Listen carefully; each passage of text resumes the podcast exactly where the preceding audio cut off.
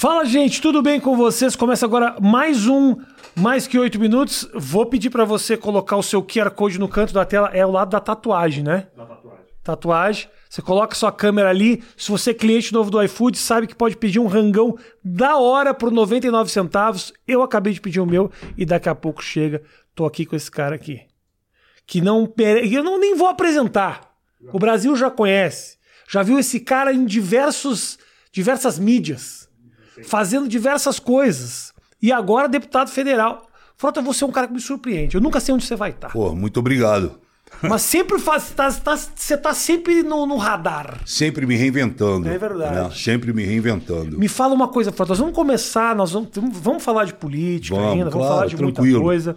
Quero saber o seguinte: a tua figura pública nasceu aonde? Você fala assim. Uh, da onde que você quis essa exposição, é. virar um cara conhecido? Eu, na verdade, minha mãe ela foi secretária executiva da Faculdade Unirio, uhum. do Rio de Janeiro, da Faculdade de Teatro, né? E o meu pai sempre trabalhou com televisão, ele foi produtor da TV Globo. Então, eu cresci nesse, nesse mundo já, já vendo coisas assim. Tá. Só que o meu avô, pai da minha mãe, ele queria, e eu também, ser é, cadete da, da Marinha. Uhum. Eu achava muito legal essa parada toda, eu gosto. Né? E aí é, eu entrei para a escola preparatória dos cadetes da Marinha e comecei a cursar isso. Mas no meio do caminho, eu fui, eu já tinha pedido à minha mãe para ela tentar um contato com o, o curso é, o tablado da tá. Maria Clara Machado, tá. que é o mais famoso conhecido, curso conhecido, conhecido uhum. E ela conseguiu. E aí eu fui, fui recebido, inclusive, pela própria Maria Clara Machado, que já faleceu e que é um ícone do teatro infantil, né? Me recebeu lá e eu caí numa turma que era Malu Mader, Maurício Matar, Felipe Camargo, é, Dedina Bernardelli, Marcelo Novaes, uma uhum. galera ali nos anos 80 tudo iniciando. Virou, tudo virou. iniciando. Então, eu fiz seis anos de, de tablado, é. né? É, com essa galera.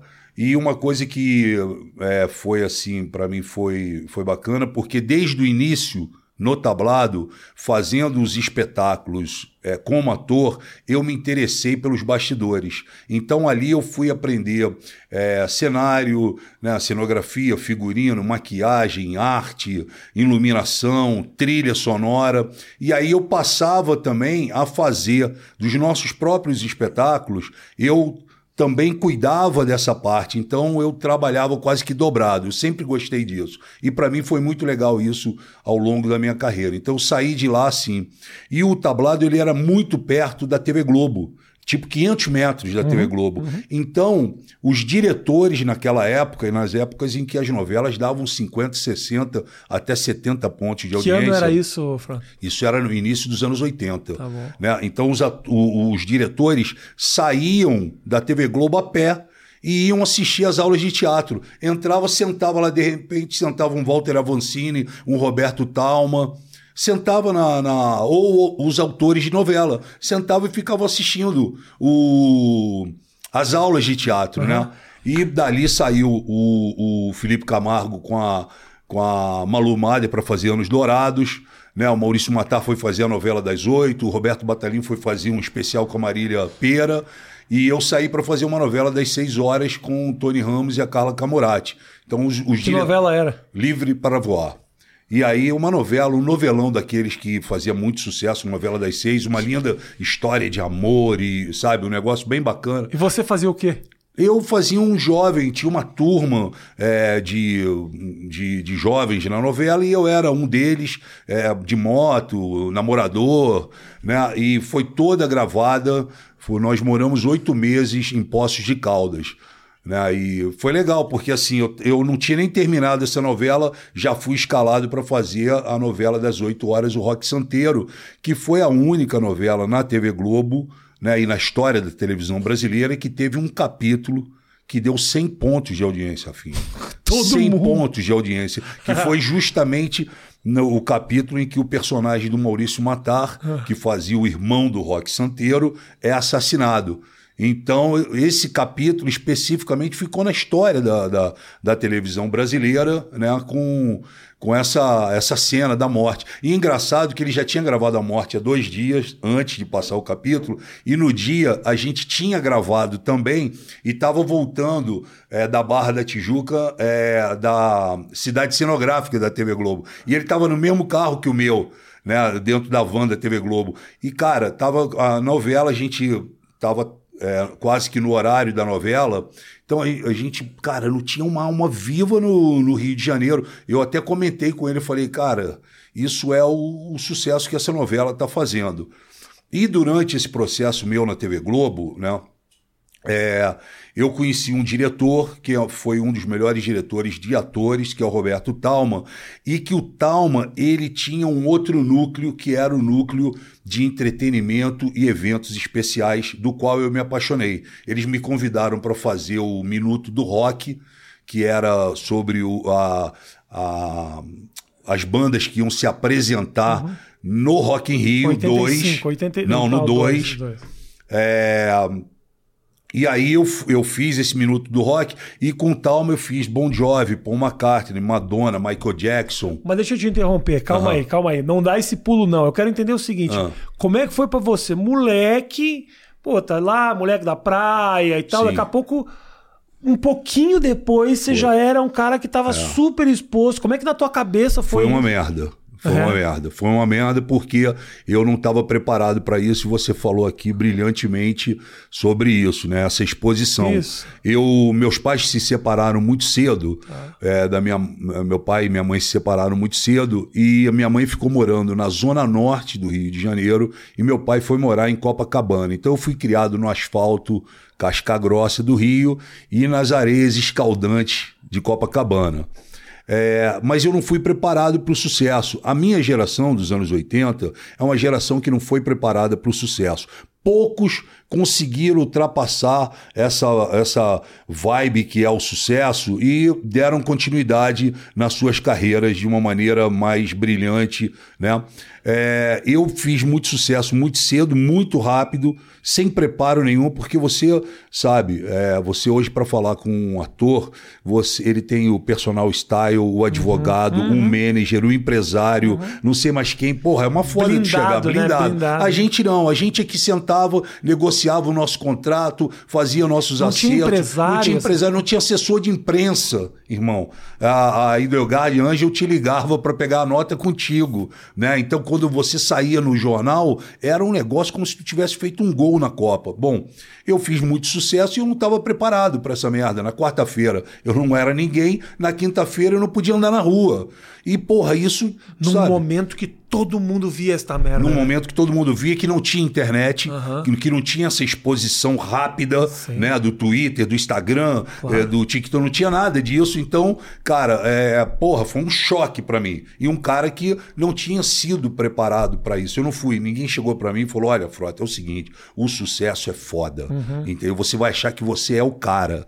E você não é o cara, você faz parte de um sistema que tá fazendo você fazer sucesso. Uhum. Entendeu? E ninguém chegou para mim falou assim: olha, você vai ganhar 100, você vai guardar 50 e gasta 25 e os outros 25 tenta fazer alguma outra coisa legal. Né? A gente não, a gente ganhava 100 e gastava 115. Com entendeu? Com, Com tudo, cara. Porra, você não, eu nunca fui de família pobre e nunca fui de fazer aquele tipinho de, ah, eu fui pobre, entreguei jornal, andei de bicicleta. Não. Eu tinha uma família que minha mãe e meu pai é, era uma família classe média baixa, mas eu nunca passei fome, nunca tive nenhum sufoco nem nada. É, mas, porra, quando eu, porra, me vi na novela das oito, fazendo sucesso, dinheiro pra caralho. Porra, primeiro que, porra, eu namorei todo mundo que eu quis namorar, né? Eu tive uma fase muito forte nas drogas, gastei muito dinheiro com droga. Nesse momento aí? Nesses momentos, momentos, né? Cheirei apartamento, cheirei carro e cheirei casamento e fui embora. E você, quando você pega esse caminho que é muito forte das drogas, eu sou a prova viva que você pode sair e melhorar. Né? É, você acaba perdendo uma série de coisas na sua vida e principalmente o trabalho, porque as pessoas passam a não acreditar mais em você. Né? É, Hoje, você vê. é, Vou citar o Fábio aqui porque o Fábio é um vencedor, o Fábio Assunção. Todo mundo chicoteou o Fábio quando ele estava louco e ninguém aplaude ele agora que ele conseguiu sair. Sem Mas certeza, Frota. Um monte de gente aplaude É, ele, vai. não. É. Não, não, não, é- sim, eu, acho que, eu, acho que o eu acho que essa recuperação do Fábio Assunção foi, Foi muito legal. celebrada. Foi. Foi, não. Acho que tem mais gente fodida que se recuperou. Não, não, sim, ninguém. eu acho assim, eu Ganhou aplaudi. papel em novela, Não, mas então, isso que eu queria te falar. Fala, fala. O Fábio, ele teve essa oportunidade da TV Globo. Uhum. A Globo deu essa oportunidade a ele. Ele ficou louco, fez um monte de merda e tava na novela. Ele ficou louco, fez um monte de merda e tava na minissérie. Sim. Naquela nossa época, não. Ah, ok. Foi diferente. Você fez um monte de merda, se meteu em escândalo e geladeira. Isso aconteceu contigo? Aconteceu comigo e com vários outros que passaram é, por esse mesmo processo. Quando que o negócio da droga surgiu na tua vida e como que isso surgiu? É engraçado, surge muito no início. Eu fiz a continuação do filme Menino do Rio, que era o André de Uhum. Biasi, o. Sérgio Malandro, o Ricardo Graçamelo. Eu fui fazer é, o Garoto Dourado. Eu fui morar em Garopaba durante três meses, quando Garopaba não era nada. Garopaba não era nada assim, não tinha o que é Garopaba hoje. Sim. Era Garopaba de surfista. Sim. E aí eu fui morar lá, porque o filme foi todo filmado lá. E lá, pela primeira vez, Rafinha, eu era considerado o careta da parada. O Frota é o careta. Puta, não fuma que o Frota é o careta. Porra, não cheira que o Frota é o careta. E, porra, numa, numa noite, cara, eu saí com a galera e fui num, num bar. E, porra, os caras, pô, bebe aí, Frota. Pô, nunca bebeu, não sei o quê. Não, não quero, quero, não quero. Tomei um gole de cerveja. Quantos anos isso, Fran? Porra, eu- cara, eu tinha, sei lá, eu tinha porra, 19, 18 anos. Eu tomei o gole de cerveja, cara. E aí, porra, aquilo bateu. Eu falei, caralho, mano, que coisa maneira aí. Porra, posso tomar mais uma? Aí, porra, tomei e fiquei, caralho. Aí tomei mais uma. Virou a chavinha. Aí no dia seguinte eu falei, puta, eu quero tomar de novo aquela parada que é muito bom tomar cerveja, porque eu saí andando, voltando pro hotel e, porra, era um puta de uma parada maneira. E aí eu fui, foi um dia, dois, três, quatro, quando eu vi eu já tinha chutado a porta, entrei por causa da cachaça, né? E aí, porra, aí começa a aparecer, ó, vem a maconha. Então, a primeira vez que você experimenta a cerveja já entrou. Eu fiquei, não, eu fiquei louco com a cerveja e aí eu tô, te- eu tô resumindo sim, a claro, parada. claro, claro. Mas a cerveja ela foi a porta de entrada e aí veio atrás a maconha, veio a cocaína, veio o chá de cogumelo. A única coisa que eu fui bundão, é, eu não tive coragem nunca de me aplicar. Ah, É, não, é, não faltou oportunidade, mas eu não quis. Mas, porra, em Garopaba mesmo tomei um copo maior do que esse de chá de cogumelo e peguei uma prancha, tava tipo seis horas da tarde, o sol tava morrendo, eu falei, meu irmão, vou até o sol aí. E fui remando assim, ó. E fui remando, e fui remando, e fui remando. E o sol lá, e eu pá, fui remando, cara, o sol fez... Sumiu o sol.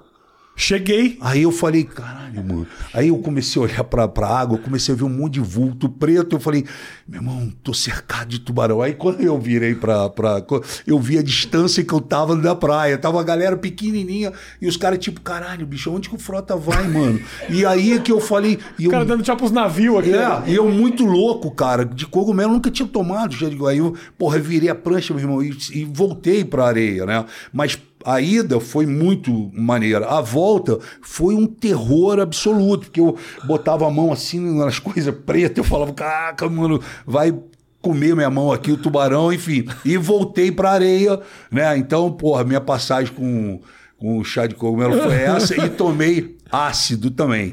E o ácido eu tomei, cara, e tu acredita que tomei São Pedro da Aldeia? E aí, porra, meus amigos falaram, porra, vambora por agora pra balada, não sei o que. Eu falei, não, não, não, meu, vou ficar aqui, vou ficar aqui, que porra, eu tenho certeza que o sapo tá falando comigo. O sapo. É. Aí os caras, como o sapo tá falando contigo? Eu falei, porra, vem cá. Aí juntei a galera toda. Aí fiquei na beira de um lago que tinha atrás da casa. Aí eu fazia assim.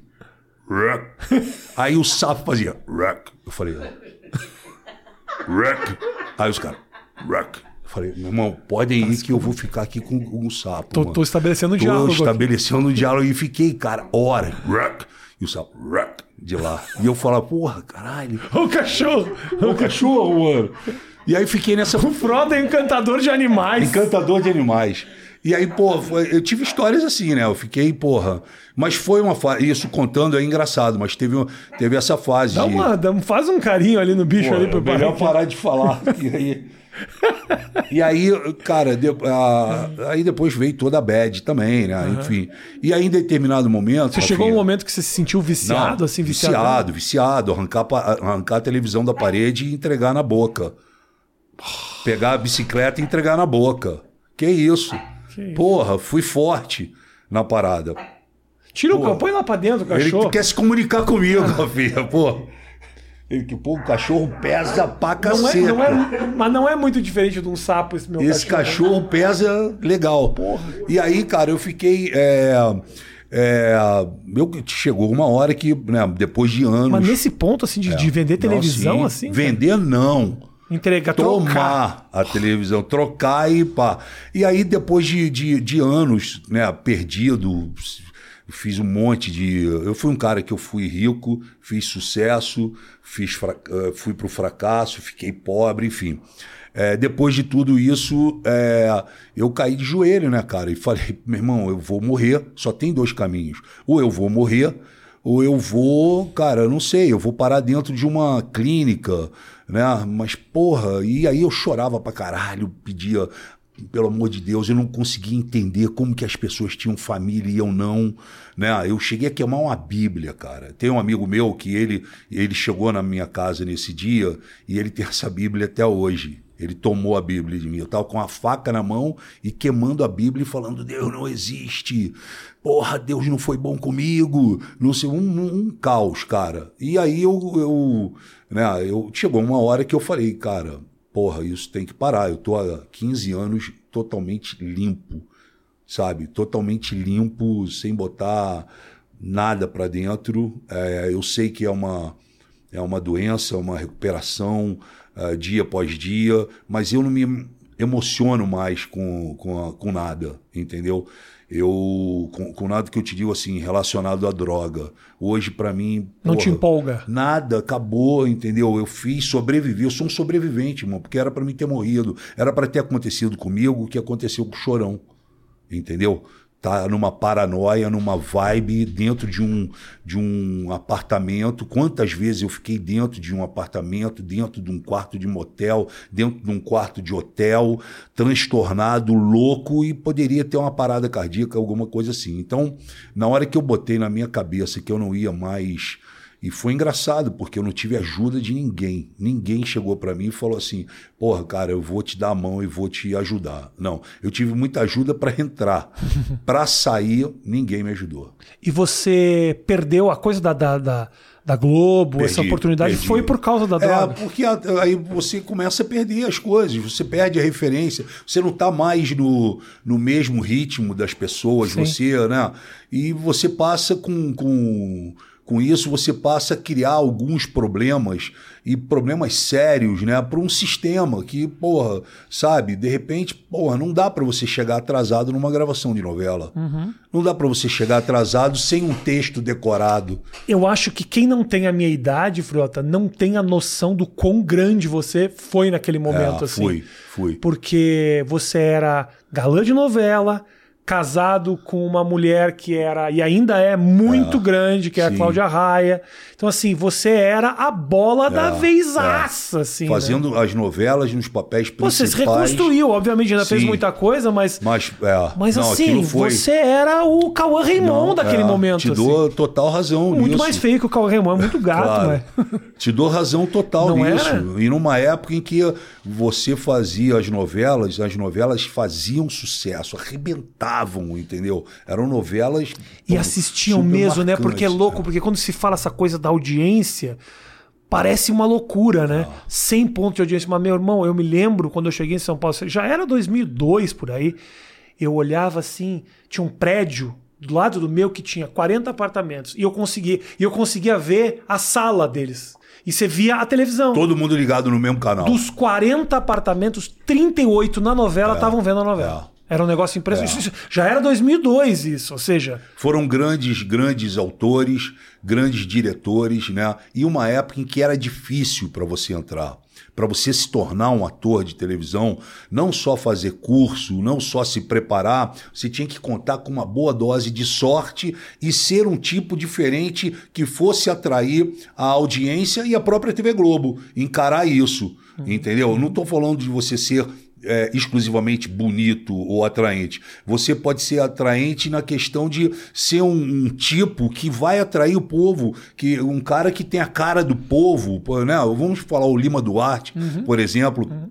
Então, é, eu fui numa época sim, né? E eu trabalhei com os principais diretores da televisão, é, atuei nas novelas que eu fiz com as principais atrizes, Tônia Carreiro, é, Eva Vilma, Irene Ravache, né, Vera Fischer, Silvia Pfeiffer. Pô, eu fiz uma novela com, com a Vera Fischer e com o Mário Gomes e a Silvia Pfeiffer mesmo, que a novela foi uma explosão chamada Perigosas Peruas, com texto do, do Silvio de Abreu e do Carlos Lombardi, que era uma novela que era uma loucura.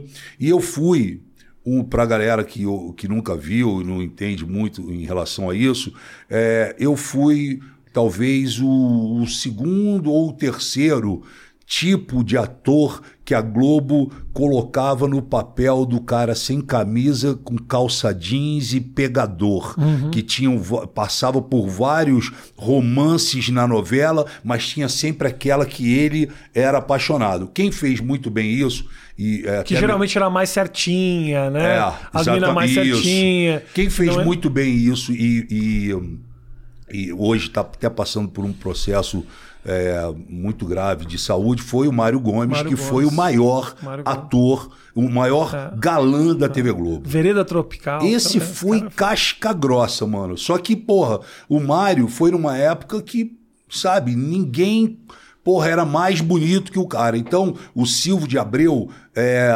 botou o Mário nessa situação.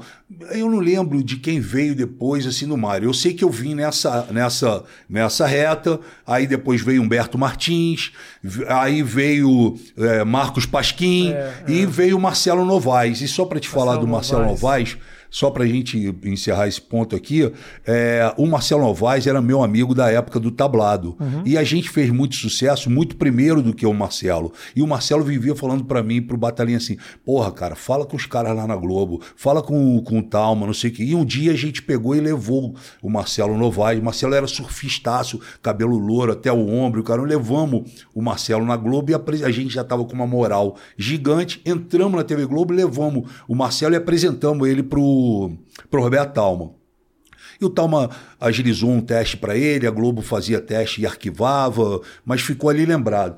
E, porra, aí quando foi, é, acho que 2004, alguma coisa assim, o Talma me liga e fala assim: é, Frota, tem uma novela para você fazer, que, porra, é o tipo, tu vai arrebentar. O nome da novela é 4x4. Tu vai fazer um personagem chamado Raí e você vai contracenar com a Letícia Spiller, que vai fazer a Babalu. Uhum. Porra, ela vai fazer a gostosa, bonitinha e que é meia. É, não acerta muito as coisas, não fala muito de direito, e você vai fazer o cara meio chucro, é. tá sempre sem camisa, mecânico e, porra, apaixonado por ela e capaz de fazer qualquer loucura. Eu falei, puta, meu irmão, vou explodir nessa novela, porque é o papel que eu vou fazer ali, eu já sei. E aí, cara, a gente. Pô, eu tô te contando isso porque todo mundo perguntava assim pra mim: pô, Frota, quem foi as atrizes que você gostaria de ter contracenado e acabou não contracenando? E a Letícia era uma que, porra, eu era afim de contracenar com ela. E aí eu fui para a primeira leitura de texto, todos os atores, eu amarradaço. Aí, porra, peguei os dez primeiros capítulos, né? Porra, papel fudido chamado Raí. E o Talma é, dirigindo. Aí, porra, comecei a preparar, ensaiar, não sei o quê. Aí o Talma chega para mim, tipo, uns 15 dias depois e fala: pô, eu vou embora pra Malhação. eu falei, pô, tá bom. Aí ele falou: então tá. Porra, não deu outra. Três horas depois tocou meu telefone, era o Ricardo Otto. Alexandre Frota, pode vir na minha sala, Puta por favor? Aí eu fui. Cheguei lá na sala dele e falou: ó, eu só te chamei aqui para te comunicar que eu tô te tirando da novela quem vai fazer é um amigo seu que você apresentou o Marcelo Novaes. E o Marcelo acabou casando com ela E teve um filho, eles têm um filho lindo. Hoje o moleque é. Mas você queria fazer a novela mais pra contracenar ou pra casar com ela? Fábio? Não, eu não queria casar com É ela, uma porque, porra, ela- mas ela era uma gata da época, entendeu? Linda, Não, a- linda. o, o Raí e a Babalu Tu ficaram lembra? maiores do que a novela. Pois é, mas é, é o tipo de personagem. Esses personagens. Eu conheço, eu, se você, eu nem liguei a novela aos tipos, mas quando você falou Babalu, Isso. já sacou na hora. Então, o Raí e o Babalu é o Apolo e a Tancinha de Sassaricando que eu fiz com a Cláudia Raia em 87. É uma receita, Rafinha, que não tem como as pessoas por não gostarem do casal. E não é o casal protagonista, é um casal que vem numa paralela na novela, aham. mas que ele vem aparecendo tanto. Todo mundo gosta. Todo, mundo gosta pra cacete e ele não precisa nem ser o protagonista da novela.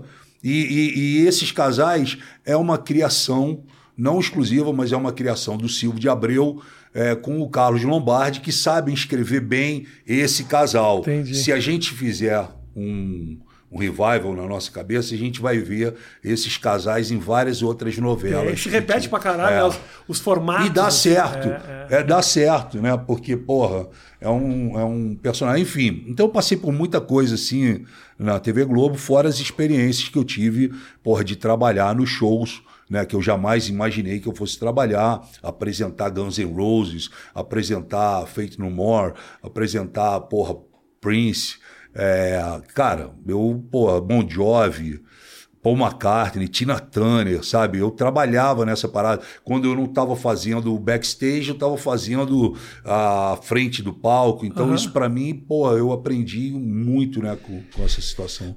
Tem momentos da tua história que são muito marcantes, que você já falou muito. Te enche o saco falar de coisas Não, que. nada me enche o saco. Eu acho que, eu- que você, quando se você tem uma carreira dessa, quando você se expõe a isso, porque eu, é, eu vejo assim, a maioria das pessoas, elas querem muito atingir o sucesso. Elas querem muito acontecer. As, as pessoas que eu digo que estão voltadas para esse mercado, para esse segmento. Elas querem muito chegar lá. Elas querem muito acertar. Na hora que acerta, que chega e fala, puta, mano, que saco essa porra. Eu não quero, não quero na Você minha sentiu época, isso em algum dar momento? autógrafo, eu não quero tirar foto, Aham. não quero, sabe? Então, é, eu penso diferente, cara. Eu já vi várias pessoas falando, é, porra, uma das coisas piores que eu fiz na minha vida foi fazer casa dos artistas. Eu te falo, uma das melhores coisas que, que eu fiz na minha vida foi fazer casa dos artistas. Por quê? entendeu? Por- Porque, cara, primeiro eu sou amarradão no formato de reality. E segundo, que eu sou um cara que eu entendi muito rápido o que é um reality show e como você tem que gerar conteúdo para quem tá em casa e para a própria produção. Você foi a primeira Juliette do Brasil. Pois é, diga-se de passagem sim. E vou te falar mais. É, em Portugal, para você ter uma ideia, em Portugal eu fiz a, a Fazenda, que é aqui hoje na Record, Aham. eu fiz em Portugal como participante. Lá o nome é Quinta das Celebridades. é, porque... Portugal, os puta nome bosta. É, mas é porque eles não chamam de fazenda. Fazenda lá é quinta para eles. Entendi. E para você ter uma ideia, quando eu acabei o programa lá, eu fiquei em segundo lugar, eu fui até a final. Perdeu pra quem? Perdi para um cara que era uma mistura de. Era um Marchand, que era uma mistura de Mick Jagger com Clodovil. o cara tinha, era frenético como o Mick Jagger Ah. e. Viado como o, o Clodovil, sabe? Mas viado no, no sentido de, porra, cara, era Cheio foda, de- cara. cheio de- é. E, porra, Carismático, É, e o cara, porra, fazia. Foi, foi bem. E a gente fez uma dupla e chegou à final. E. E assim, o reality show, ele, ele me deu todo esse, sabe, esse processo. Quando eu saí da, da- lá da fazenda, em Portugal, os caras me chamaram e falaram, Frota, tu não vai acreditar, cara. Você não sossegou nenhum dos 70 dias que você ficou aqui dentro. Nós tivemos que alugar uma equipe só para ficar nas madrugadas à disposição, à sua disposição. Pra editar teu material. E pra, e pra te acompanhar. Porque, porra, cara, tu, você ficou os 70 dias, porra, ensandecido, dando pra gente material, entendeu? E eu já tinha, na minha cabeça, eu tinha feito sucesso com a Casa dos Artistas, eu já entendia o qual era o meu papel naquela situação ali, né? Eram 11 portugueses e eu de brasileiro. Então, Você era o cara que tinha treta, é isso? é, é, a treta as pessoas arrumam as tretas.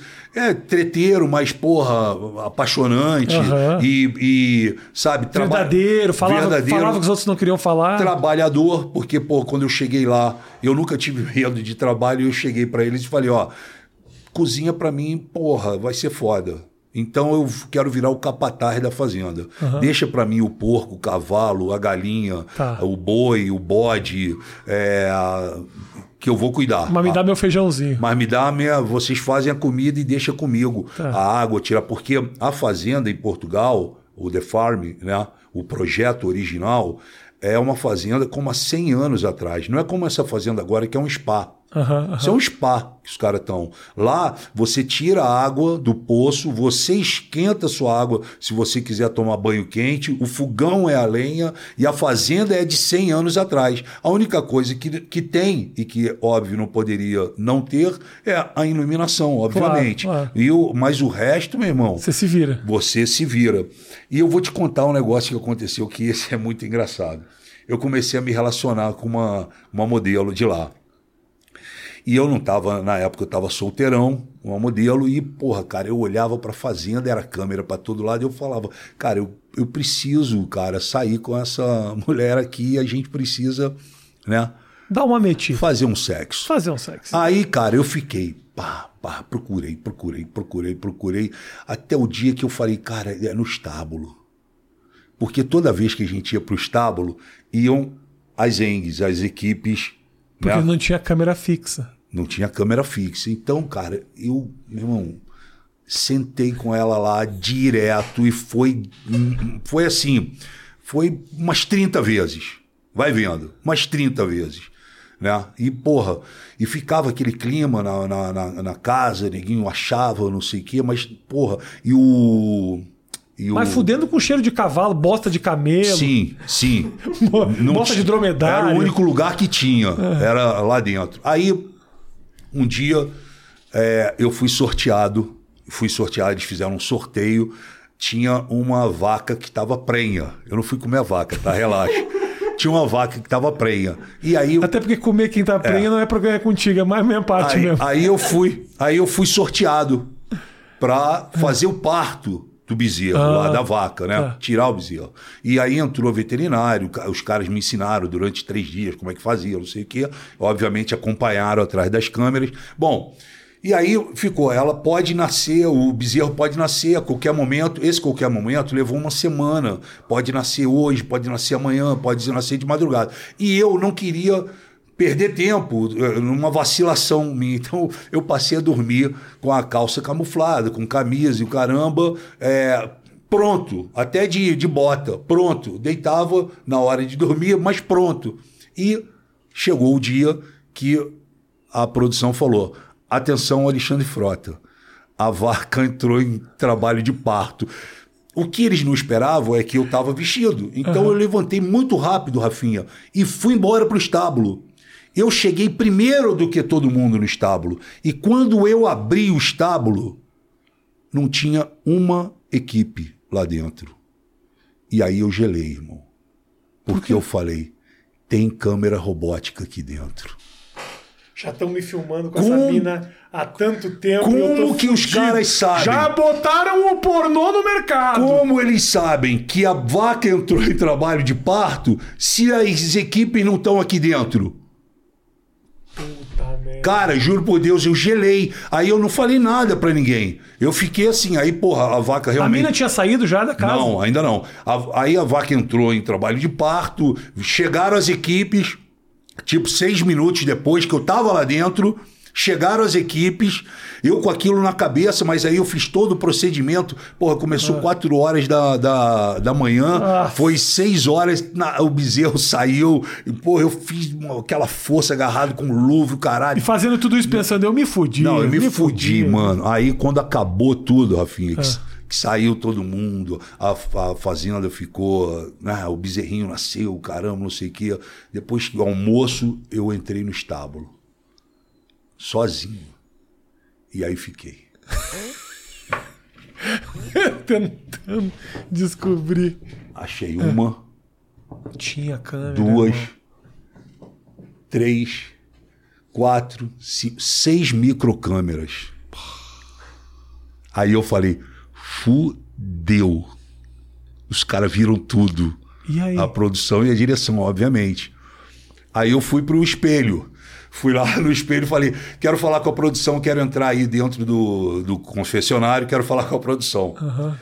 Aí eu entrei. Aí eu falei: queria falar com a produção. Eles tinham visto, obviamente, que eu achei as câmeras. Claro. Aí eu fui lá, falei: por favor, quero falar com a direção do programa. Os caras não respondiam. Eu falei: ó, eu quero falar, senão eu vou embora dessa merda. Aí eu, pois não, Frota. Parecia uma voz lá. Eu falei, cara, eu acabei de achar seis câmeras dentro do estábulo e eu tô há 40 dias Transando com essa mulher. transando com a, com a com a menina, cara. E aí? Aí o cara falou, e aí o que, Frota? Eu falei, pô, e aí, cara? Ele falou, o que eu posso falar é que o que você, como brasileiro, tem falado, porque um dia eu falei dentro da, da Fazenda Show de Bola, e Show de Bola virou um, uma coisa grande lá em, Tá. em Portugal. Aí eu falei, Qual canal que é que passava? no- na TVI Porra, na gigante. TVI. gigante. Aí eu falei assim. E aí? Aí ele falou, e aí o que, Fora? Eu falei, porra, o que, que, que, que eu faço? O que, que vocês podem me falar sobre isso, cara? Ele falou, ó, show de bola. o cara mandou show de bola. O português mandou hora, show de bola. Aí eu falei, cara, ele falou, Frota, você sabe que você está num reality show. Você sabe que nós temos câmera em todo lugar volta pra, pra fazenda e continua o teu jogo. Aí eu voltei, Rafinha, eu Com voltei. o cu na mão. Não, eu falava assim, puta, se eu falar, tem a ala que vai falar, hum, ele sabia que quis expor a menina. Ele sabia, ele veio, de- ele veio do Brasil, ele fez a casa dos artistas lá, ele é malandro, ele sabia. Se eu não falar, o dia que ela sair, ela vai saber lá fora e vai ser uma bomba atômica que vai cair na cabeça dela. É. Puta, eu fiquei assim, eu passei alguns dias assim, aí eu achei melhor, falei, puta, eu não, não vou falar. Só que aí o mais engraçado é que ela chegava pra mim e falava assim, e aí, vamos pro estábulo? Eu falava, puta, hoje não. Vamos dar um tempo do estábulo, é melhor a gente não, não ir pro Você estábulo. não chegou a falar nada pra ela, Não, então? cara, eu não tive coragem, cara, porque, porra, se eu falo, de repente ela tem uma reação de, porra, você sabia e não me falou? E o caramba, eu fiquei com medo dessa parada. Eu falei, não vou falar. E aí, porra, quando ela saiu, depois eu tive com ela, quando ela saiu, ela, meu irmão, tava na capa de tudo que era jornal. Ela Mas então mostraram as cenas de você Não, não lá? mostraram. A primeira vez que a gente Porque foi. na hora eu pensei, É. pô, fica Não. tranquilo, porque não vai mostrar Não, isso não mostra. A primeira vez que a gente foi, que começou a tirar a roupa, eles cortaram do 24 e aí eles montaram uma sala. Eles depois me explicaram tudo. Eles montaram uma sala com os monitores, os seis monitores das microcâmeras, onde só a direção tinha acesso, só os diretores tinham acesso. Então, toda vez que a gente ia para o estábulo, um dos diretores, eram cinco, um estava escalado para ir ficar assistindo a parada e Bando de punheteiro. e gravar, e tinha que gravar, mas não foi ao ar, eles não, não colocavam. E isso gerou para a imprensa, porque toda vez que a gente entrava no, no estábulo, cortava o sinal do, Claro, do da estábulo. transmissão, Da né? transmissão, porque, Óbvio, porra, vai mostrar os o- caras o fudendo. programa passava 9 horas da noite, É, né? é. Portugal, eles são super conservadores Claro, e tudo. claro. E aí, quando ela saiu, ela me falou, cara, onde eu olhava na banca do jornal, tava sexo dentro da fazenda, sexo na quinta, Alexandre Frota. E meu irmão, ela falou que foi um caos. E isso foi uma, foi uma passagem minha que eu, que eu guardo de recordação do, da parada. Casa dos Artistas. Como é que era o negócio do convívio? Porque foi o primeiro. Foi antes do Big Brother, não foi? Foi. Então, assim, foi o primeiro reality show. Essa história surgiu. Foi um puta sucesso. Pra quem não viu Casa dos Artistas, que faz muito tempo. Isso era 90 e. Quando? 90 e. No- não, 2001. 2001, mas 2001. assim. O Big Brother ele estreia em 2002. Isso. ah, era um negócio absurdo, cara. Foi. O país parou pra ver Parou. aquilo, assim. Quando você recebeu esse convite, o que, que você pensou dessa Cara, história? eu- Você conhecia aquelas pessoas? Não, né? eu conheci algumas, obviamente, mas quando eu recebi o convite, eu já tinha lido sobre o Big Brother lá fora. O Big Brother já estava começando a fazer sucesso em alguns países. E eu tinha lido aquela, aquele jogo de convivência e tudo. E aí, quando vieram para mim, eh, me convidaram, eu falei, não, eu vou, vamos embora, vamos aceitar essa, essa parada. E eu fui, pô, eu não esperava que fosse fazer o sucesso que fez. E, porra, é, Supla, Taiguara Nazaré, um monte de gente ali, né? E aí a Alessandra Scatena, que foi. É, ela foi bailarina e foi assistente de palco do Gugu uhum. e do Silvio Santos. Sim, sim. Então a Alessandra Scatena, na primeira semana, ela falava é, sistematicamente isso aos quatro cantos para todas as câmeras. Não porque o Silvio, não porque o Gugu, porque quando eu era bailarina, porque eu era assistente. E eu entendi que ela estava querendo fazer com que os SBTistas e o ah. povo gostasse dela ali dentro, por ah. ela ter sido né, assistente do Gugu e do Silvio Santos, que eram as duas principais figuras do SBT. E aí eu falei, porra, é ela que tem que ir embora primeiro. A gente tem que tirar essa mulher daqui. Já boicotou, né? Não, é, a gente tem que tirar aqui, daqui. E o, o, problema hoje dos reality shows é que ninguém lê o contrato. Porque o contrato diz o seguinte: ah. é um jogo de convivência. Que para você chegar à final e obter a vitória, você precisa tirar o outro.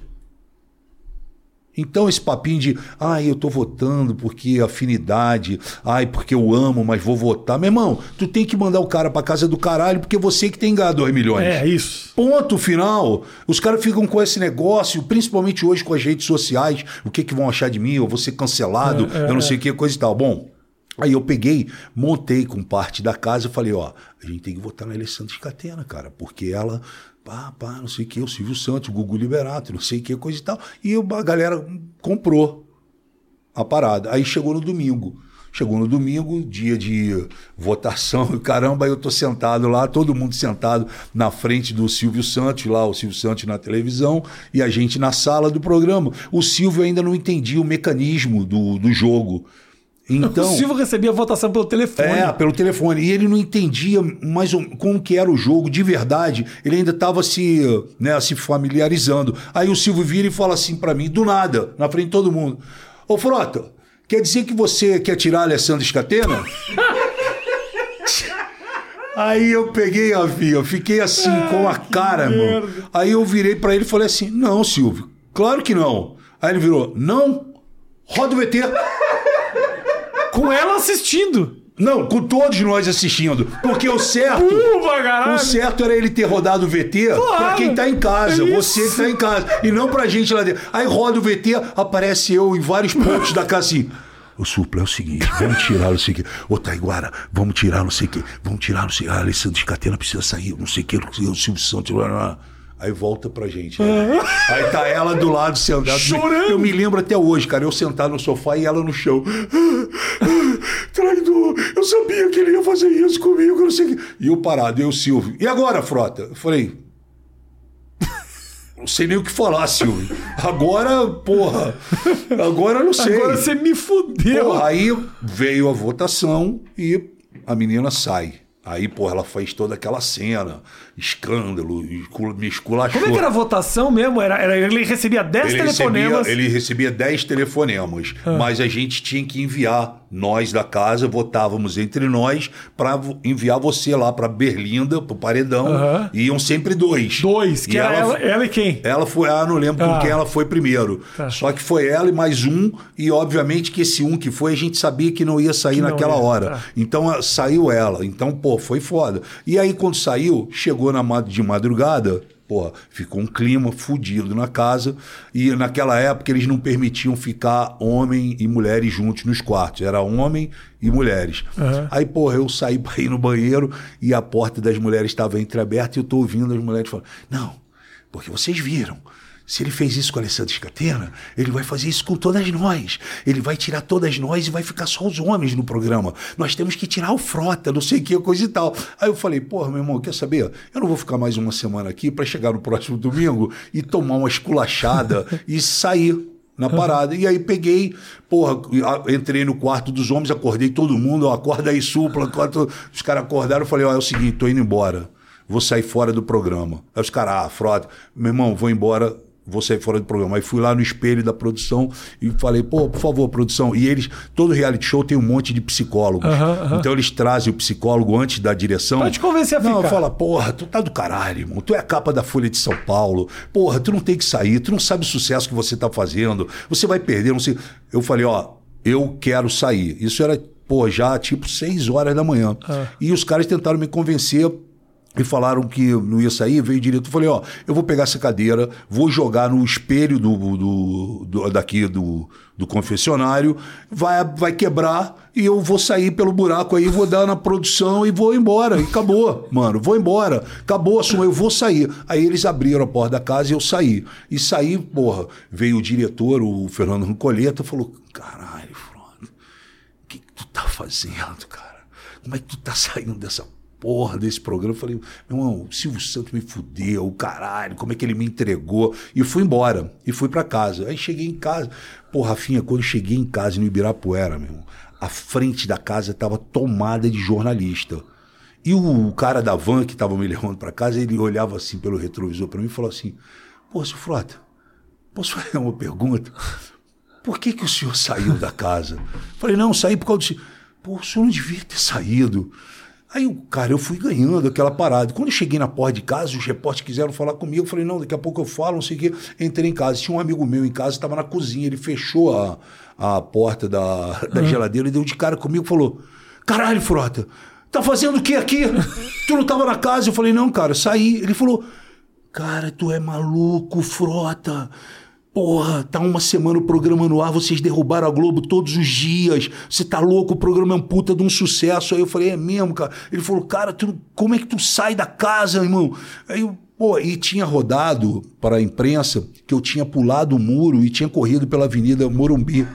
Tinha ido embora, porque antigamente era no Morumbi.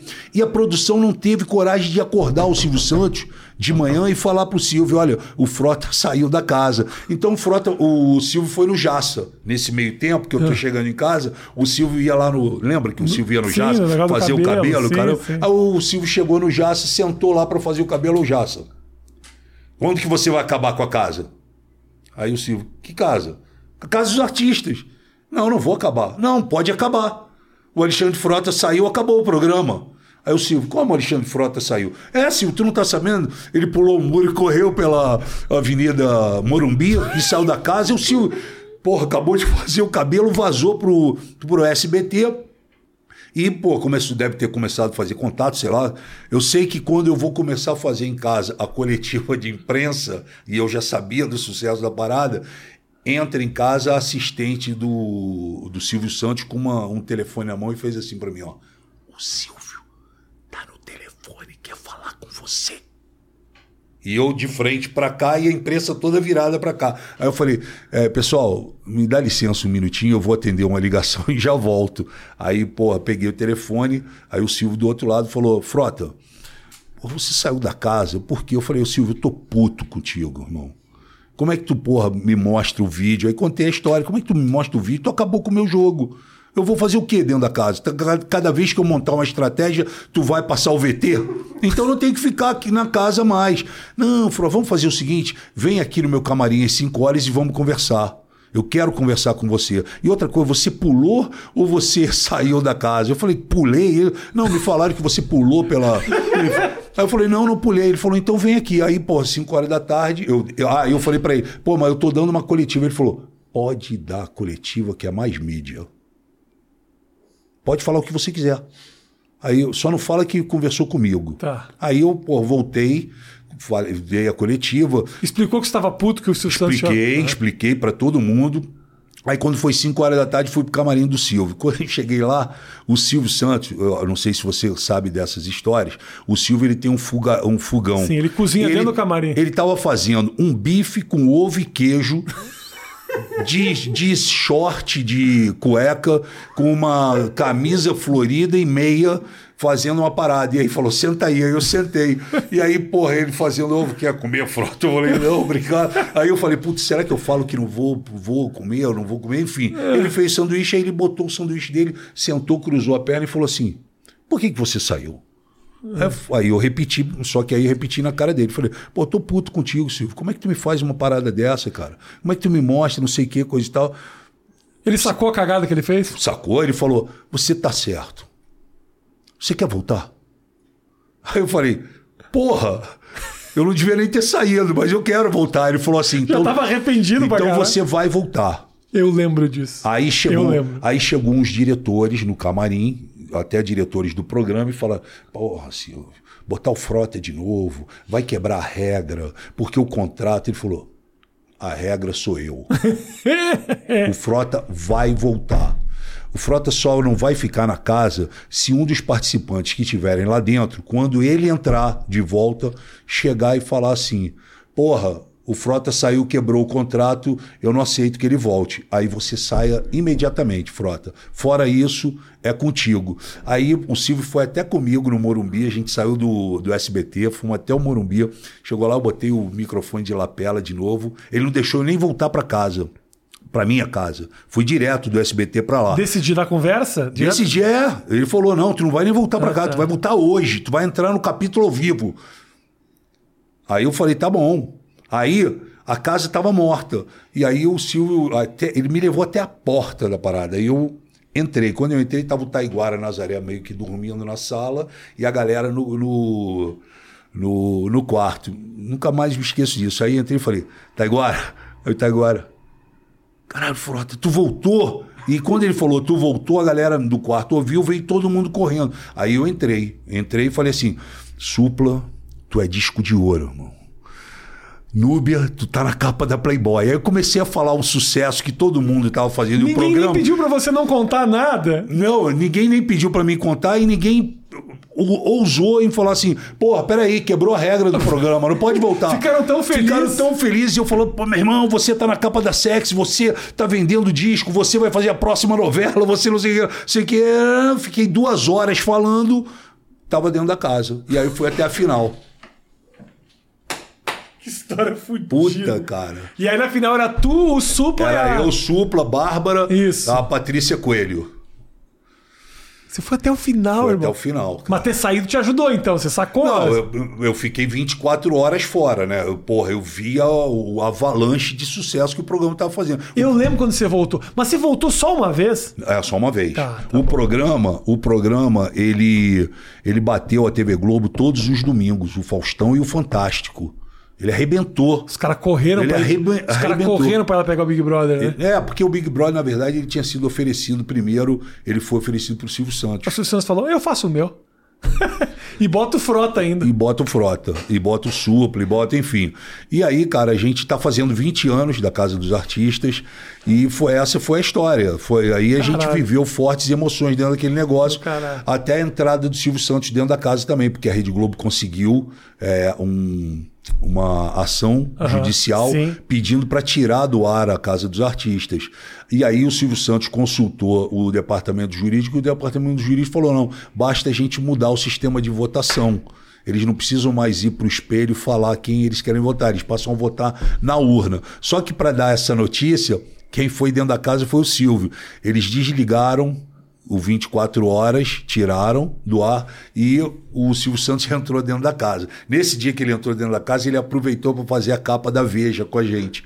Então, pô, ficou todos nós e ele sentado na frente fez a capa da Veja. E ele falou: "Eu vou mandar para vocês a capa da Veja assim que sair". Tá. Não, vocês não podem ter informações externas, mas eu vou mandar a capa da Veja, porque eu entrei aqui e a gente falou, pô, legal. Olha o que, que o Silvio fez, cara. A Veja pega, publica a capa, só que daquela maneira pejorativa. As cobaias de Silvio Santos, É. programa trata como animais, é, subcelebridades, e o cara. Aí o Silvio recebeu aquilo e falou. Eu não posso mandar isso lá pra dentro, porque os, os caras vão ficar depressivos. Reeditou a Vão- reeditou e fez assim. O maior sucesso da TV brasileira. e mandou pra gente o Photoshop, botou numa caixa linda e mandou a capa. Quando a gente abriu, que a gente viu, a gente saiu correndo por dentro da casa. Olha só! E o caramba, não sei o que. Só que a capa original era essa. E, e, não- e toda vez que você ia para um paredão, você tem direito de receber da família é, alguns mimos, né? E eu não me lembro agora se foi a Maria Alexandre ou não, ela foi pro paredão e recebeu o mimo. E num dos mimos que veio, veio a mãe dela fotografando com outdoor real da Veja nas costas, assim. Aí a gente falou, porra, o Silvio enganou a gente, caramba. Olha lá o outdoor da Veja, cobaias e, e porra, subcelebridades e o caramba. Porra, o Silvio tinha. É, Caiu tinha... a casa lá dentro Caiu mesmo. a casa, porque, pô, eles mandaram, eu acho que a produção não se atentou à parada. Era uma foto da mãe de um da, das meninas que estava no paredão. Tipo assim, e a capa, e o outdoor da Verdadeiro. Veja com a, a verdadeira. Né, o verdadeiro título. Frota, cara, eu me lembro. Uh, 2003, eu tava na na All TV, na época. All lembra, da All do, TV? Do, do, do Luquete. Lembro. E você apareceu lá. Isso. E você veio falar comigo. Não sei se você faz muito tempo isso. Puta, é muito tempo. Seu Rafinha, você puxou o assunto comigo. Eu falei, eu sou. Você faz aquele negócio daqueles clipes na internet, né? Você veio falar comigo. Eu falei, pô, faço. Aí a gente começou a conversar e você fala assim: eu não esqueço dessa história. O que, que eu falei? Rafinha, fiz pornô. Eu não acreditei. Não existia isso. Um artista. Era 2004. 2000, é, 2003, 2004. É. 2004, exatamente. É, porque foi quando eu filmei. Isso, 2004. Fiz pornô. Não tinha lançado, não tinha nada. Na minha cabeça, na hora, eu pensei. E, e ainda perguntei pra ti. A pornô como, Foto? Porque aqueles bagulho do sexy time do Multishow Sim, que fica se esfregando de pau mole, uhum. de pau mole. Aí você fala, não, porra, como transei. Aí eu falei, não, não, não, não. não. não acredito. Ele tá, ele tá. Ou ele tá me mentindo. Ou ele tá delirando. Ou ele tá delirando. O bagulho da, da cabeça dele aqui. Você tava naquele, já tava naquele estilão, é. touca, é. mal encarado. Mas assim, puta papo legal. E eu falei, mas como é assim? Aí você contou uma história que eu não vou esquecer até hoje. Cara. Puta merda. Que era assim, ó. Rafael, é o seguinte, porra, trouxeram. era 10 mulheres. E, porra, transei, porra, fui lá, transei e tava lá. Aí uma hora eu tava cansadão, porra, já tinha.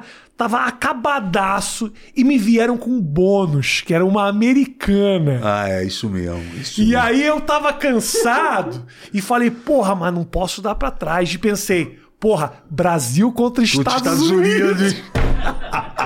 isso mesmo. Brasil contra, contra Estados, Estados Unidos. Unidos. E aí, porra, falei, não, não, não. É aqui, ó, defendeu a minha bandeira. E aí, porra, comecei, pai, aí. E não cansava, e falei, porra, eu tô, eu tô no, no auge. E aí, uma hora ela falou, pô, podemos parar um pouco? E isso eu falei, mesmo. ponto para o Brasil. É isso mesmo. E eu falei, Caralho, velho, não acredito. Cara, isso mesmo. E eu ainda pensando, puta, não é verdade essa história. Foi. E depois, quando lança o caralho, eu falei, mano, é o cara tava falando de verdade. Foi o primeiro, e eu fiquei dividido. Foi o primeiro filme, inclusive, primeiro. chamado Obsessão. E Os caras trouxeram duas americanas. Du... Era isso. É. Que aí você falou, porra, é Brasil mestiça, contra Estados Unidos. Uma mestiça e uma loura que tava acostumada a fazer filme, o caramba, papapá. Porra, eu falei, meu irmão, vai e, ser. E, eu, e as pessoas com quem você atuou já eram da indústria, então? Já, essas duas duas eram. E como é que surge esse convite? Não, cara, esse convite porque, assim, porra, minha vida é... é na, na, naquela época você não me contou do convite, você me contou é. da, da é. atuação. Não né? foi convite, né? Eu, eu, passei por muitas coisas na minha vida e chegou... Eu sempre gostei muito de fazer sexo. E chegou uma hora que eu tava fudido e falei, porra, eu preciso... Porra, ganhar um dinheiro. E vou ganhar um dinheiro como? Vou ganhar um dinheiro, porra, vou ganhar um dinheiro como? Vou ganhar um dinheiro... Porra, já sei. Pô, vou fazer filme pornô, cara. Porque eu vou juntar o dinheiro e, e a vontade que eu tenho de fazer um filme pornô. Lá vou eu. Aí, porra, deixa eu ver qual é a melhor, a mais foda é, é, das produtoras. Puta cheia, as brasileirinhas. Liguei lá falei, pô, eu queria falar com o dono das brasileirinhas. É o Alexandre Frota. O cara me atendeu super bem. Era o Cleiton? Não, era o Luiz, uhum. o pica da parada. Tá. Aí eu falei, porra, quero fazer, quero, queria marcar um horário contigo. Ele falou, pô, pode vir, não sei o que, coisa e tal. Aí eu cheguei, fui. Quando cheguei lá na Vila Mariana, quando cheguei lá, sentei na cara dele e falei assim, ô oh, Luiz, eu pouco papo, eu quero fazer filme pornô. Aí ele ficou olhando pra minha cara e falou assim, tu não vai fazer filme pornô, cara, tu não consegue fazer é muito difícil para você fazer, você que vê. Aí ele quis falar, você que veio da Globo, eu falei, meu irmão, esquece isso, eu quero fazer. Você pagando o que eu quero, eu vou fazer o filme pornô. E aí ele falou, porra, tá aí, a gente começou uma negociação, negociamos, Desculpa te interromper. Era uma época que tinha droga? Era uma época vida? que tinha droga, sim, sim, Tá. sim. Aí eu falei, pô, vamos fazer, vamos fazer, pô, acertamos de fazer, e ele me levou para Búzios, e aí eu falei, pô, eu, deixa, eu quero escolher, o cara vinha com um cardápio das mulheres, ó, Aham. tem essa, tem essa, essa é de Belo Horizonte, essa é de Minas, você escolhe, e aí eu comecei a fazer os filmes, é, não tive nenhum tipo de dificuldade, é, a gente hoje, a gente mora num país muito hipócrita de falsos moralistas, né? É, pessoas que te têm preconceito contra você e tudo. Eu te pergunto, cara, qual foi o crime que eu cometi? Não, nenhum. Aonde que Não, eu errei? não. Pois é, mas os caras de, um, de, de, um- de uma certa. é, de um certo tempo, né? Num certo momento da minha vida, os caras passaram a tentar me agredir, né? Com a questão do filme pornô. Ah, virou ator pornô, né? Como se fosse, como se eu tivesse feito algo de muito errado, e que eu não fiz. E todos A- eles assistindo, né? Pois é, e a vida é feita de escolhas, cara. E eu escolhi, e fui, fui, fiz, e, e sabe, é, não, não é uma, uma, uma coisa mais convencional? Não, não é. Porra, o cara fazia novela. Pois é, fazia, não faço mais. E fui fazer pornô. E fiz, Te ajudou financeiramente. me ajudou financeiramente. Te tirou do buraco. Me tirou do buraco. E fora isso. Te meteu no buraco e te tirou do buraco. É, e fora isso também me. Porra, os filmes fizeram muito sucesso. Eu chutei a porta da, da, né, do segmento, né, da indústria pornográfica. Atrás veio várias pessoas fazendo. Os filmes fizeram, venderam pra caralho. E eu, porra, me dei bem naquela, naquele momento ali. Falei, porra, vambora, tamo junto, vou fazer. E o cara. Porra, ele ficou. Quando eu fiz o primeiro, aí ele falou: puta, o cara vai fazer. Aí ele veio o segundo, o terceiro, o quarto, e eu ia criando, fazendo os roteiros com ele. Ah, você fazia Não roteiro? é, não é um roteiro muito difícil de É, fazer, não, porque tu não não. tem que decorar texto. né? Mas o roteiro no seguinte sentido: escolhia o, o tipo de aventura que ia acontecer, aonde ia acontecer. Aham. Né? E, e tem até essa história aí das dez mulheres, Aham. né? porque o nome do filme era Dez Mulheres e Nenhum Segredo. Entendeu? Então, aquelas coisas bem. E aí eu filmei, cara. Eu fiz, é, acho que eu fiz nove filmes. Esses nove se transformaram em 20, porque eles vão fazendo compilações, cenas inéditas, coisas que não aconteceram. E, porra, e entrei na indústria. E fui- outros artistas passaram a fazer a partir dali, Passaram, né? mas você- foi o primeiro, né, cara? Mas você vê que os artistas, ninguém comenta. Só comenta do Alexandre Frota. Parece que eu sou o único ator que fiz filme pornô. Parece que eu passei por essa coisa, parece que eu nasci ali. Os caras tentaram uma narrativa de apagar o meu passado na TV Globo, as coisas que eu fiz, novelas e tudo que a gente já falou aqui. Isso te chateia, né? Frota? Não, isso não me chateia. Terem essa leitura E- Não, isso não me chateia. Eu acho isso uma filha da putagem e acho é, uma hipocrisia e um preconceito fudido. Porque, porra, entendeu? Se falasse que eu, que eu sacaneei alguém, que eu puxei o tapete de alguém, que eu, sabe, eu fiz alguma coisa de errado, eu não fiz absolutamente nada de errado. Eu fiz um filme que é um segmento que lá fora tem até Oscar, irmão. É, lá é, fora a indústria é gigantesca, entendeu? Principalmente a Alemanha, nos Estados Unidos. E você tinha noção de que poderia acontecer isso com a tua carreira quando você fez Não. essa escolha? Não. Ou você achou que é um trabalho? Não, é um trabalho e não aconteceu nos primeiros anos. 2004, 2005, 2006, 2007, 2008. Depois, quando eu comecei a, a, a, a continuei, quando eu voltei para a televisão e, e eu comecei a dar uma pincelada de que eu ia entrar na política, aí começou o bombardeio. Não, ator pornô, porque ator pornô, porque ator pornô. Primeiro veio da parte da esquerda. A esquerda, a esquerda que tem o diálogo, que temos que viver um país plural, temos que respeitar todas as diferenças, somos todos iguais, né? É, enfim, a esquerda que tinha isso, a esquerda veio me massacrando, porque eu estava muito forte no radicalismo do bolsonarismo. Então eles vieram me Tava ma- abraçado Tava no saco do com- homem, vai. Exatamente. Aí a a esquerda veio me massacrando com isso. Aí Hum. quando eu me torno deputado federal e eu sou o primeiro a abrir do Bolsonaro e eu abri diálogo com a esquerda, aí foi o bolsonarismo que veio Sim. com o mesmo papo que a É. esquerda veio antes. Sim, sim. Não, a Toborno sabia, nunca foi conservador, não sei como que o Bolsonaro quis, do lado dele, não sei o que, coisa e tal. Então, assim, a gente mora num país que realmente as pessoas falam uma coisa, mas fazem outra, né? É um país moralista, hipócrita E pra não nós dois dúvida. Não passamos por uma situação. Nós dois passamos por uma situação muito foda por causa da esquerda, Lembro, lembro. por causa do senhor Jean Willis e por causa da dona Sâmia é, é, Bonfim, que hoje é deputada federal comigo lá em Brasília, porque, porra, eu fui contar uma piada no seu programa, você lembra Lembro, disso? claro. E contei essa piada e o Jean Willis estava assistindo e ele resolve tirar a Band do ar, processar você, pedir a sua demissão Uhum. e a minha prisão. Eu entendeu? acho, sim, eu lembro. Eu lembro Você disso. lembra desse Claro episódio? lembro, claro esse episódio lembro. é, marcou muito, porque durante muito tempo eu fiquei marcado como um estuprador. Ah, o Frota é estuprador, ah, o Frota causa é dessa história? Por causa dessa história. Porque eles quiseram é, é, falar que, porra, eu, aquela história fictícia que eu te contei, Uhum. é, é, eles quiseram transformar numa história real. Mas posso te falar uma coisa? Eu acho que eu tenho uma cagada nisso aí, viu? Ah, Eu acho que tem uma cagada minha de não ter deixado claro que aquela história não era é, de verdade. Pois é, mas Eu acho que uma cagada minha, talvez também sua na maneira É, de contar. Eu acho isso. que a gente não deixou claro que aquilo era uma história do show. E eu, inclusive, fiz um meia-culpa depois disso. Eu lembro, E- eu lembro disso. E foi muito claro, dizendo assim, gente.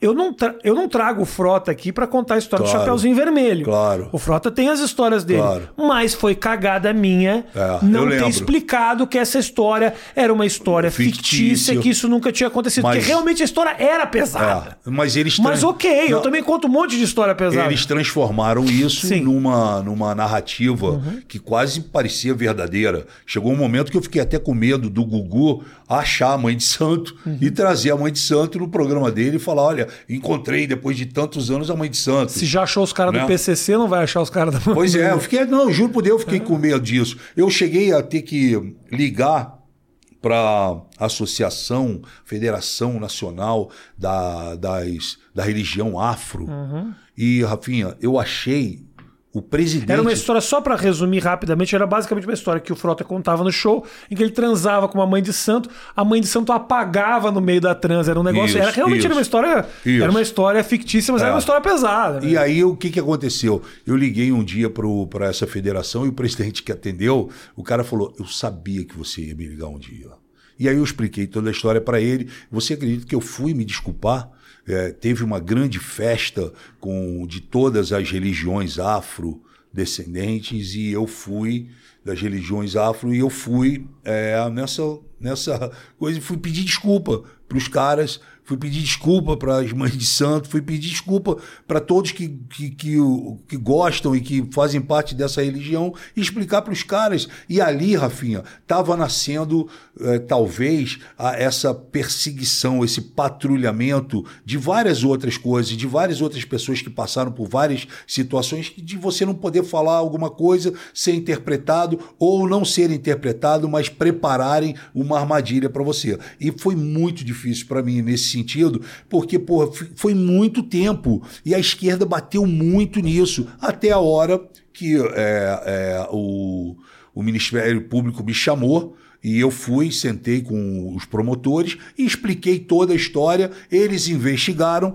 e o Ministério Público chegou à conclusão que era uma história que não era real, que era uma história fictícia e que eu não tinha é, crime nenhum, que eu jamais havia, cometido esse tipo de crime. E arquivaram a história, em definitivo. Mas ainda assim o Ministério Público pediu que eu voltasse à Band para eu poder é, me desculpar. É, não voltei no seu programa, voltei em outro que agora eu nem me lembro qual foi o programa que eu fui, para poder falar e me desculpar. A, a promotora falou: eu, eu entendo que é fictícia a história, frota, está mais do que provado. Você não é estuprador, está tudo certo, mas como tudo que você fala reverbera muito, eu gostaria que você pegasse o tempo que você teve no Rafinha Bastos Uhum, E fizesse num outro e lugar. fosse lá num outro programa e falasse que eu pedisse desculpas e eu fiz. Sem problema nenhum. Ah, A tua entrada para a política, Frota, qual era o teu objetivo? Me abre o coração. Vou te abrir. Era pra, pela exposição? Não, não. Você realmente queria? Porque assim, vou te falar outra experiência que eu tive. Aham. Entrevistei o Tiririca há muito tempo atrás. Certo. E ele falou: peguei gosto, Rafinha, mas a minha vontade era o seguinte. Tô saindo de um contrato de emissora, sei que esse negócio do, do horário político todo mundo vê, preciso de alguma exposição, entrei dessa forma. Hoje gosto, sinto que eu posso ajudar o país, mas a minha vontade, basicamente, era poder fechar um contrato mais lá na frente. Qual que era a tua Não, vontade a de minha, entrar? a minha realmente, eu comecei a, a militar na rua é, contra o que vinha acontecendo no país, nos governos de esquerda. E eu fui numa manifestação e eu fiquei muito impressionado com toda aquela situação. Só que eu falei, cara, eu preciso estar dentro de algum movimento. E, porra, não vou estar no Vem Pra Rua, porque não é a minha cara, não vou estar aqui, não vou... Eu vou criar um movimento para mim. E criei um movimento chamado Movimento Contra a Corrupção. E como eu criei esse movimento? Eu conheci um cara que ele tinha já esse movimento adormecido. Tinha página de Facebook, tinha tudo e estava adormecido. Ele não estava mexendo. Eu falei, porra, passa para mim, posso tocar, posso levantar? Ele falou, pode, vai embora, vai fundo. E assim eu fiz. Então eu criei um movimento, fui para as ruas e comecei a acompanhar, comecei a discutir, comecei a debater, comecei a querer de alguma forma que as coisas mudassem de melhor pro, pro nosso país. A política te interessava já? Não, política forma? não me interessava. O que me interessava era a, a- a tirar essa organização criminosa que vinha de muitos anos é, é, tomando conta do nosso, do nosso, é, do nosso país. E eu achava que pelo passado que eu tinha, a maneira como eu, eu sou, eu sou um cara verdadeiro, sou um cara autêntico, sou um cara que peco até às vezes por falar muito e falar a verdade. Falei, cara, eu vou emburacar nessa e vou me tornar deputado federal e vou para Brasília para, porra, sabe, fazer uma coisa diferente. Só que nesse meio caminho eu conheci o Bolsonaro. E aí, porra, Como? Eu, ele foi fazer uma. Ele foi fazer uma entrevista num programa que eu tinha. E aí, porra, nessa entrevista, ele, ele depois da entrevista, ele falou: pô, por que, que vo- eu tô vendo que você tá com um movimento contra a corrupção, você sabe que eu sou antipetista, não sei o quê, aquela coisa toda. Vendeu aquela charola pra mim, eu me empolguei com aquilo. Ele falou: porra, por que, que tu não vem pro mesmo partido que o meu? Você vai se eleger e não sei o quê, coisa e tal. Eu falei: cara, é um caminho, eu vou, né? E aí eu, porra, eu mergulhei de cabeça intensamente em tudo que eu faço. É, e aí eu, é, eu passo a fazer quase que toda a campanha do Bolsonaro, acompanhar o Bolsonaro, aquela coisa toda. E, porra, eu fiquei com a certeza de que eu ia entrar como deputado federal. Ao contrário do Tiririca, que é meu amigo, é, eu não vejo o Tiririca com vontade de mudar o país. Eu não vejo o Tiririca fazendo projetos para mudar o país. Para você ter uma ideia, só esse ano eu tenho 800 projetos. 800 projetos andando dentro da Câmara, projetos para os mais variados segmentos da sociedade. Projetos, alguns já aprovados, inclusive, e o meu gabinete está em primeiro lugar na elaboração, na criação e na entrega de projetos. Diz três pra mim aí. Porra, por exemplo, Lei Aldir Blanc. Eu sou um dos autores da Lei Aldir Blanc, que deu 3 bilhões de reais para a classe artística. Por exemplo, só para você ter uma ideia. Eu fui relator da PL 2824, que deu, no momento da pandemia, 1 bilhão e 600 mil e 600 milhões para a classe esportiva, que você sabe que por causa da pandemia, porra, foi uma das classes mais atingidas, fora a classe da cultura, que foi uma das, das mais atingidas. Acabei de ter um agora aprovado, que é, é, tirar a obrigatoriedade do idoso ter que se apresentar e fazer perícia para poder receber a pensão dele. Pô, o cara já no, com 80, 90 anos, ter que mostrar, ter que explicar. Tive isso. Então Isso são ideias que nascem do que? Do gabinete, das São- conversas? nasce do gabinete. Não necessariamente são ideias da sua cabeça. É, são- não necessariamente são ideias da minha cabeça. Muitas são, porque eu vou lendo, vou Tá. vendo, vejo de repente, entro lá, um exemplo, entro no teu Twitter, vejo que você está falando, pô, mas eu acho que se a cultura tivesse, não sei, Tá. falo, puta, isso vira um projeto. Aí eu printo o que você falou e envio para a equipe em Brasília E e, falo, já- transforma em PL. Transforma em PL isso. Entendi. Então a gente vai buscando e vai fazendo isso. E realmente a minha equipe, a gente trabalha e trabalha muito. Eu cheguei em Brasília, fui logo coordenador da, da, da, da Comissão Especial da, da Reforma da Previdência. Hoje sou coordenador da CPMI das Fake News. Sou titular da Comissão de Cultura. né? Mas assim, quando você. Caralho, a tua, a, tua, a tua história dentro desse mandato É uma também história é muito forte, mas é, uma- é muito forte. Porque assim, você começa. Bolsonarista radical xiita. Bolsonarista pra caralho. É. Que também cá entre nós, Frota. É uma oportunidade, É. né? Porque, porra, popularidade do sujeito. Não tenha dúvida de que você Não. se abraçou no tipo, Sim. puta. Não, mas- Sinto que tem um movimento Mas eu nunca, aqui, né? mas eu nunca neguei isso, Rafinha. Nunca neguei. E por que que você... eh, Em nenhum momento você... ah, Vi que ia acontecer o que está acontecendo nem, hoje. nem só viu, porque assim, puta, esse cara já falava É, isso. coisas do eu tipo... te dou total razão. Ele falava coisas do tipo assim: a ditadura matou pouco, não tem que pagar imposto de renda pra esses filhos da puta que roubam. Umas coisas assim, absurdo. Você- homofóbico pra caralho. Você tem total razão. Ah. Eu só vou te falar assim: eu já pedi várias vezes desculpas e eu erro nesse sentido. Quando eu avanço na campanha para o Bolsonaro, eu fiquei completamente focado e cego para eleger o Bolsonaro e para me eleger. Eu nunca neguei que o Bolsonaro me ajudou. E também o Bolsonaro, quando não era ninguém, eu empurrei, dobrei várias pessoas que não queriam votar nele para votarem nele. Então, foi uma via de mão dupla. Tá. E confesso a você que toda vez que assisto o vídeo da Leandra Leal falando exatamente o que você acabou de falar, eu me culpo cada vez mais, porque ela fala, gente, em que momento vocês não entenderam que ele era exatamente isso que ele é? Ele já era homofóbico, ele já era racista, ele já era machista, ele já era. Porra, e vocês abriram o discurso para esse cara. Eu juro para você, por Deus, que eu estava cego na campanha e eu não vi essa paralela. Eu não vi a, a, a ala ideológica acompanhando a gente, os olavistas, Olavo de Carvalho, Alan dos Santos, esses caras. Não vi, esses caras não apareciam na campanha. Esses caras, eles ficaram camuflados na paralela. Quando o Bolsonaro ganhou. Aí eles chegaram.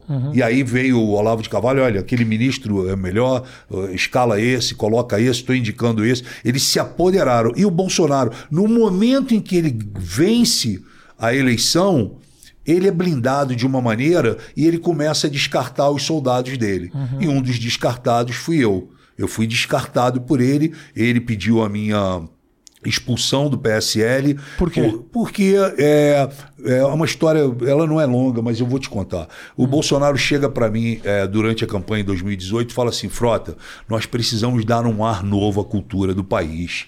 A cultura Ele prometeu o Ministério da Cultura pra você. não, não prometeu. Não? Isso é uma narrativa mentirosa. Tá. É, ele nunca prometeu e eu nunca eu nem- pedi. nem sei se é narrativa, eu tô é- chutando, né, Não, mas é uma narrativa, porque eles colocaram isso. Ele nunca me prometeu e eu nunca pedi a ele Tá. nada disso. Mas ele chegou pra mim e falou assim: Frota, eu sei que, porra, ah, ah, você vem da cultura, televisão, essa coisa toda, você pode me ajudar muito nisso. É, você sabe que esses anos todos tivemos problema com a Lei Rouanet, tivemos problema com isso, com aquilo. Eu queria, porra, fazer com que a cultura, ela, porra, mentira dele. Ele estava mentindo para mim. Ainda tinha o Ministério da Cultura. Ele falou: eu queria que tudo isso, porra, chegasse grande no meu governo. Vamos apoiar, vamos fazer. Aí entra as atrizes da TV Globo e a Daniela Mercury e outras cantoras fazendo aquele hashtag ele não, lembra? Hashtag ele é homofóbico, hashtag não, ele é não sei o que, enfim. Isso deixou ele muito puto. Ele ficou, ele se vinga da classe artística até hoje por causa, uma, um dos motivos, por causa disso. Aí O papo da Rouanet já era de antes da eleição dele, Sim, não, então. Ele já descia o cacete nos Então, investimentos públicos Sim. e tudo mais. Aí, então, aí ele chega para mim e fala assim, ó, é, o, o Temer, Frota, pediu uma fatia do meu governo. Eu não tenho mais o que dar. Eu vou dar a Secretaria de Cultura para uma pessoa que o Temer vai indicar. E essa pessoa é o Osmar Terra, que é um deputado de seis mandatos, um deputado, só que ele é médico. O Osmar Terra, Frota, não sabe porra nenhuma, e ele falou para mim, e eu não gosto do Osmar Terra. Uhum. Mas eu vou deixar, foi indicação do Onyx, Tá. foi indicação do Temer, fica o Osmar Terra, e você faz o seguinte: as seis secretarias que tem embaixo, Secretaria de Fomento. Você toca todas elas. Não, não é tocar. Você indica as pessoas, coloca as pessoas ali e, pô, vamos seguir em frente. Aí eu peguei e fui pro mercado chamar pessoas que eu conhecia, eu história. coloquei as pessoas ali, né? É, é, combinei isso. E o Osmar Terra eh, era dezembro, estava no, no, no final de ano, na transição de governo. O Osmar Terra chega para mim e fala: Ó, eu vou embora pro Canadá ver minha família. Na volta em janeiro a gente combina tudo. Eu sei qual é que é a história. Eu É. falei: não, não vamos combinar tudo em janeiro. Vamos combinar agora. Você, o teu avião vai ficar três horas parado em Guarulhos. Você desce do avião, eu vou fechar um restaurante e vou te apresentar todo mundo. E foi isso que eu fiz. Ele foi no restaurante, apresentei todo mundo, as pessoas saíram dos seus empregos. é, Elas se comprometeram pra caralho com você. Pô, e eu com elas. Ai, aí, pô, vai vendo. Aí, pô, virou. Voltou do Canadá, Na- mudou de ideia. certeza. Natal, Ano Novo, janeiro a gente se apresentou. Aí começa a primeira semana, a segunda semana, aí, porra, começa as pessoas me ligar. Frota, aonde que eu faço o meu crachá? Aonde que eu vou morar? Qual é o flat bom? Quanto que eu vou ganhar? Que dia eu começo? Posso trazer quantas pessoas? E o caramba, eu fui ficando sem resposta. Aí eu procuro o Osmar Terra. O Osmar Terra me atende, depois de muita insistência, e fala: Frota, é melhor você falar com o Onyx. Eu gelei. Falei, puta, mano, tem problema. Aí fui no Onyx. Cheguei no Onyx e os dois são do Rio Grande do Sul, são amigos. O Onyx matou meu cachorro. Pois é. Veterinário do Rio Grande do Sul, Bidu, morreu lá na clínica do Onyx. Faço questão de dizer isso toda vez que fala do Onyx. Matou meu cachorro Bidu. Aí, Que já tinha 15 anos, já ia morrer, mas foda-se. Morreu na mão do Onyx. E Então eu não tá também. fazendo mal pro Brasil, tá fazendo mal pros cachorros do Brasil também. e eu também. Aí eu chego na sala do Onyx e conto toda essa história pro Onyx. O Onyx vira pra mim e fala assim: Não, Frota, mas ninguém te falou nada, não? O Osmar não falou contigo? Falei: Não, o Osmar não me falou nada. Ele falou pra mim vir falar contigo. Falou: Não, é porque o Osmar voltou de viagem e nós pensamos bem e fizemos aqui um- umas contas e não sei o quê. É, nós vamos trazer outras pessoas. É, fudeu. E aí Porra, os caras, e os caras, os caras tocando telefone Não, pra você no. Aí eu fiquei assim, cara. Eu falei, puta, não é possível. Aí eu vou falar com o Bolsonaro, cara. Aí fui pro Bolsonaro. Aí cheguei no Bolsonaro, na sala dele, o Bolsonaro faz assim pra mim, ó. Falou, tá. Toca essa porra você com o Onix. Eu falei, mas o Onix não tá me entendendo. Não, eu não quero saber dessa merda. Falei, caralho, você pediu pra eu fazer a parada e agora você não quer saber dessa merda? É isso? Ele falou, é isso. Toca você. Eu falei, beleza. Desci, Rafinha. Eu fui a pé do palácio até a Câmara. Cheguei lá, estava tendo sessão. Eu, presidente, posso falar, por favor, tempo de líder? Aí ele me deu tempo de líder. Eu falei, ó, eu vou falar pro vagabundo do Onix. Vou falar pro vagabundo do Osmar Terra e pra você, Bolsonaro, que prometeu, que, que tá me traindo. Aí, meu irmão, soltei a ponto 50 e falei, e ficou todo mundo assim, sem entender, porque falaram, pô, o O Frota. cara era o braço direito. Aí sentei o pau. É óbvio que metade daquela Câmara falou. Caiu na pegadinha, acreditou e tá se fudendo agora. Metade tava falando isso ali. Mas eu imbuído, né? Faixa branca dentro daquele plenário, faixa branca. Bom, aí, porra, esculachei. Aí já abriu a primeira ferida do PSL. Aí vem, logo na sequência, você vai lembrar, vem o caso do Queiroz. Aí no caso do Queiroz, uma discussão na Câmara, todo mundo discutindo é, é, corrupção, sistema contra corrupção, não sei o quê, Queiroz, é, é, é, assessor do Flávio Bolsonaro, não sei. Aí, porra, lá para as tantas eu subo no microfone e falo: olha, eu, eu, eu quero a prisão do Queiroz. Porra, meu irmão, tocou meu telefone uns 10 minutos depois que eu pedi a prisão do Queiroz. Era o Bolsonaro. É o Bolsonaro. Você tá maluco, caralho? Você quer me fuder? Tu quer fuder meu filho? Caralho, fecha essa boca. Como é que tu vai me pedir a prisão do Queiroz? Não sei, lá, lá, lá. Bateu o telefone na minha cara. Isso no plenário. Aí passam alguns minutos, vem o Flávio Bolsonaro. Pra mim, aí chega assim e fez assim, ó. Papai tá puto contigo, Frota. Papai tá puto contigo. Aí veio no meu ouvido e falou: Como é que tu quer me fuder, porra? Tu pede a prisão do Queiroz, Frota? Porra, fecha essa boca, cara. Assim pra mim. Aí eu falei: Puta, mano.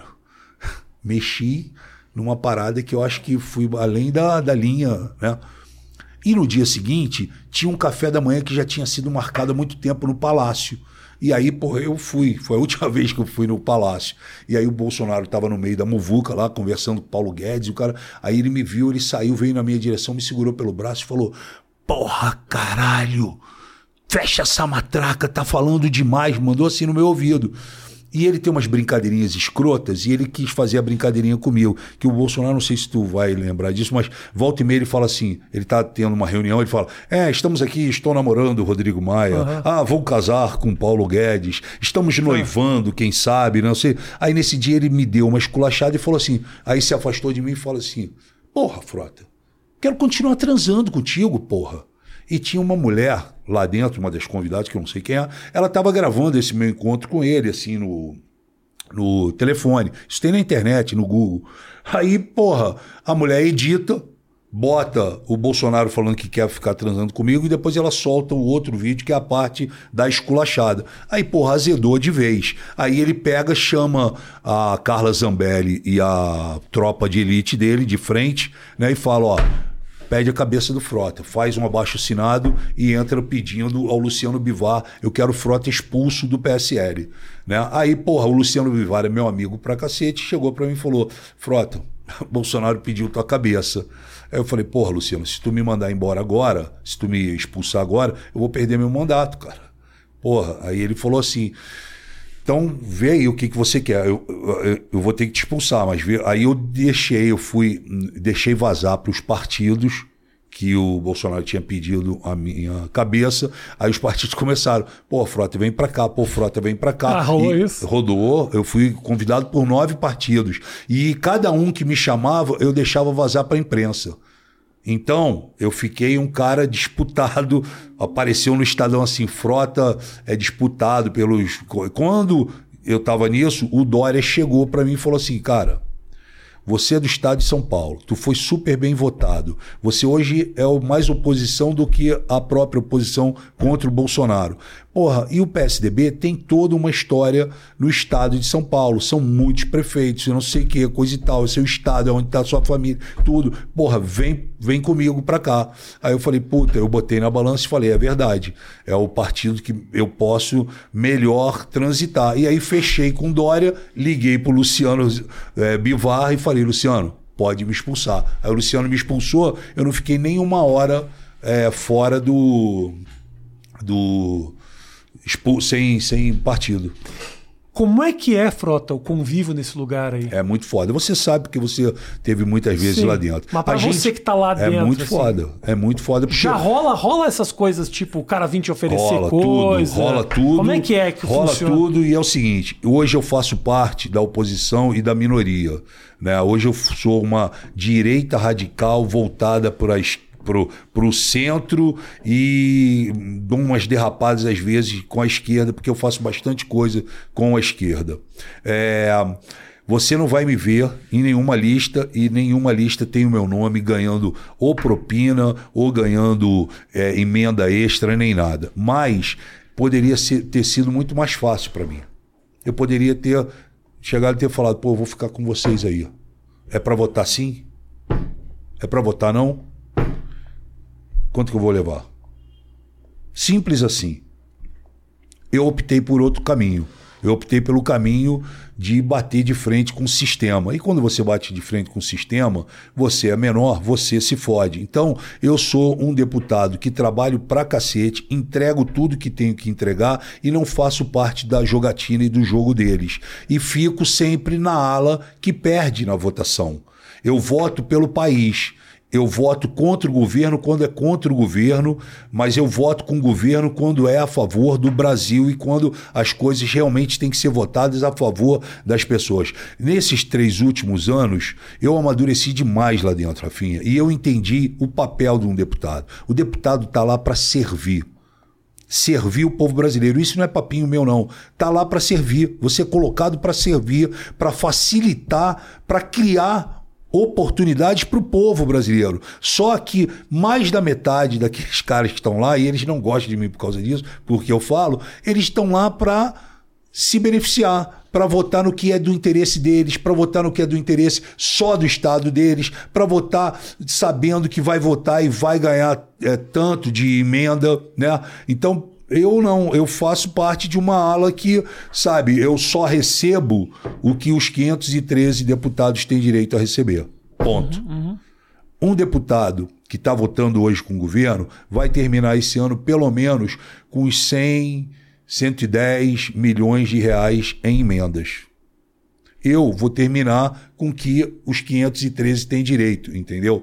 Então, assim, mas eu não me arrependo disso, eu durmo tranquilo, é, eu gosto de ser oposição, eu tenho 12 pedidos de impeachment contra o Bolsonaro, eu entendi, eu vi aonde eu errei, eu não tenho compromisso com erro, eu volto atrás, eu peço desculpas, eu, sabe, eu sou aberto e eu sou intenso. Tanto é que quando eu cheguei lá na Câmara, a esquerda falava, depois a esquerda conversando comigo, né?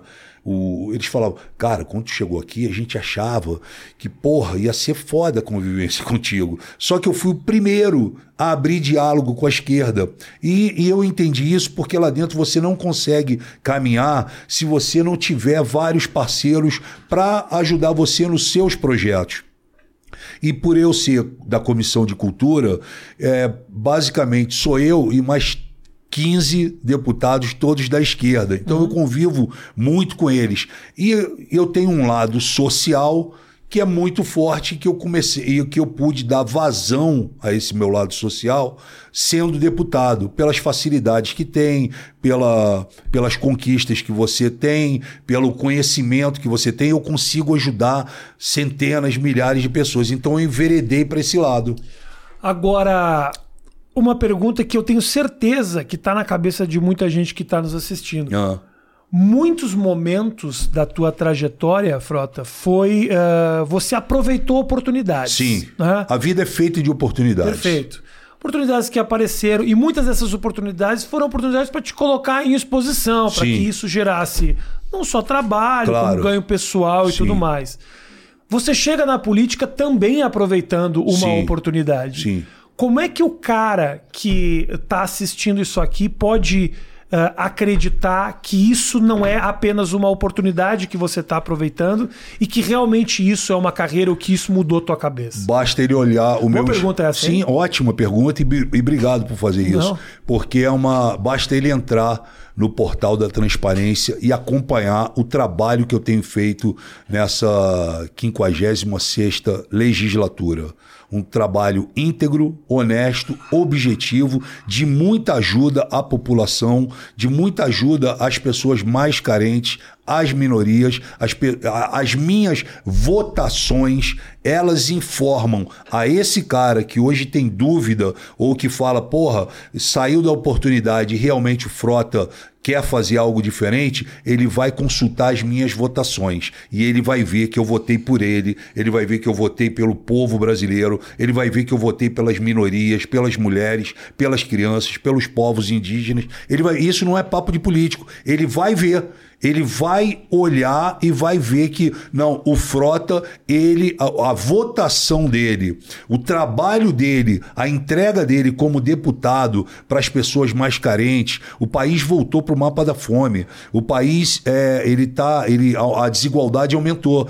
E se você olhar o meu histórico, você vai falar não, o Frota ele está realmente fazendo. Por exemplo, eu sou contra a, a PEC que destrói os funcionários públicos. E a partir do momento que eu voto nessa PEC, porra, cara, eu recebi milhões de elogios até da esquerda, porque os caras falaram: porra, o cara tá votando pelo país, pelas minorias, pelas pessoas que precisam. Então, não é uma questão de oportunidade ou de marketing. Eu já me estabeleci o meu trabalho já está sedimentado é, nesse voo, é, é, trabalhando de maneira extremamente honesta. Então, não tem como ninguém chegar e falar: o Frota armou isso, o Frota votou. Então, a melhor resposta que eu posso dar é essa, é o trabalho que eu venho realizando e que as pessoas vêm enaltecendo esse trabalho nas redes sociais. Então, quem não me acompanha ainda, passe a acompanhar, porque vai ver que o trabalho que eu estou fazendo é um trabalho bem sério. Lula e Bolsonaro no segundo Sabia turno. que tu ia perguntar Ah, eu isso. quero saber, eu adoro saber. Eu sabia Você que vai ter que escolher algum, não me vem com essa eu prefiro tenho, me matar. Eu não tenho que escolher, Ah. eu vou escolher o Lula. Vou escolher Tá bom, o tá Lula. Eu não tenho como. Eu só, só que assim, Ah. nós estamos tentando construir uma terceira via. Né? Dória, no caso? Eu gostaria que o Dória fosse o. Mas não vai o- estar você xingando daqui a seis meses, você tá xingando o Dória, pelo amor de Deus. É só o Dória não errar comigo. Porra, os caras não, os caras mas vão lá dar maior confiança pro cara, o Não. cara vai lá xingar eles. Mas é só o Dória não errar. É só o Dória não errar, porque o Bolsonaro errou. O Bolsonaro chama de o meu governo aqueles que, para se eleger, ele um dia falou, são corruptos, safados, vagabundos e bandidos. É só o Dória andar no trilho certinho que vai comigo. Eu sou intenso nesse sentido. Agora, eu espero e acho que ele não vai errar. Entendeu? Eu espero e acho. Acho que o avião dele, se decolar, ninguém segura. O problema é que o avião dele, para decolar, vai ser foda. Por quê? Porque numa asa tá pendurado o petista, o, bolso, o, o, o- lulismo e o Lula. Na outra asa está o Bolsonaro, o bolsonarismo, radicais ideológicos, na asa do Dória. Na frente, no bico, está pendurado o Aécio, que é do nosso partido e que não quer e odeia o Dória. O Aécio está botando o bico do para baixo. Aí eles lançaram o Eduardo Leite do Rio Grande do Sul, que também está aqui. Então é muita gente que está segurando o Alckmin que se sente traído pelo João Dória. Então, muita gente segurando o avião dele, taxiando na pista. Esse é o problema.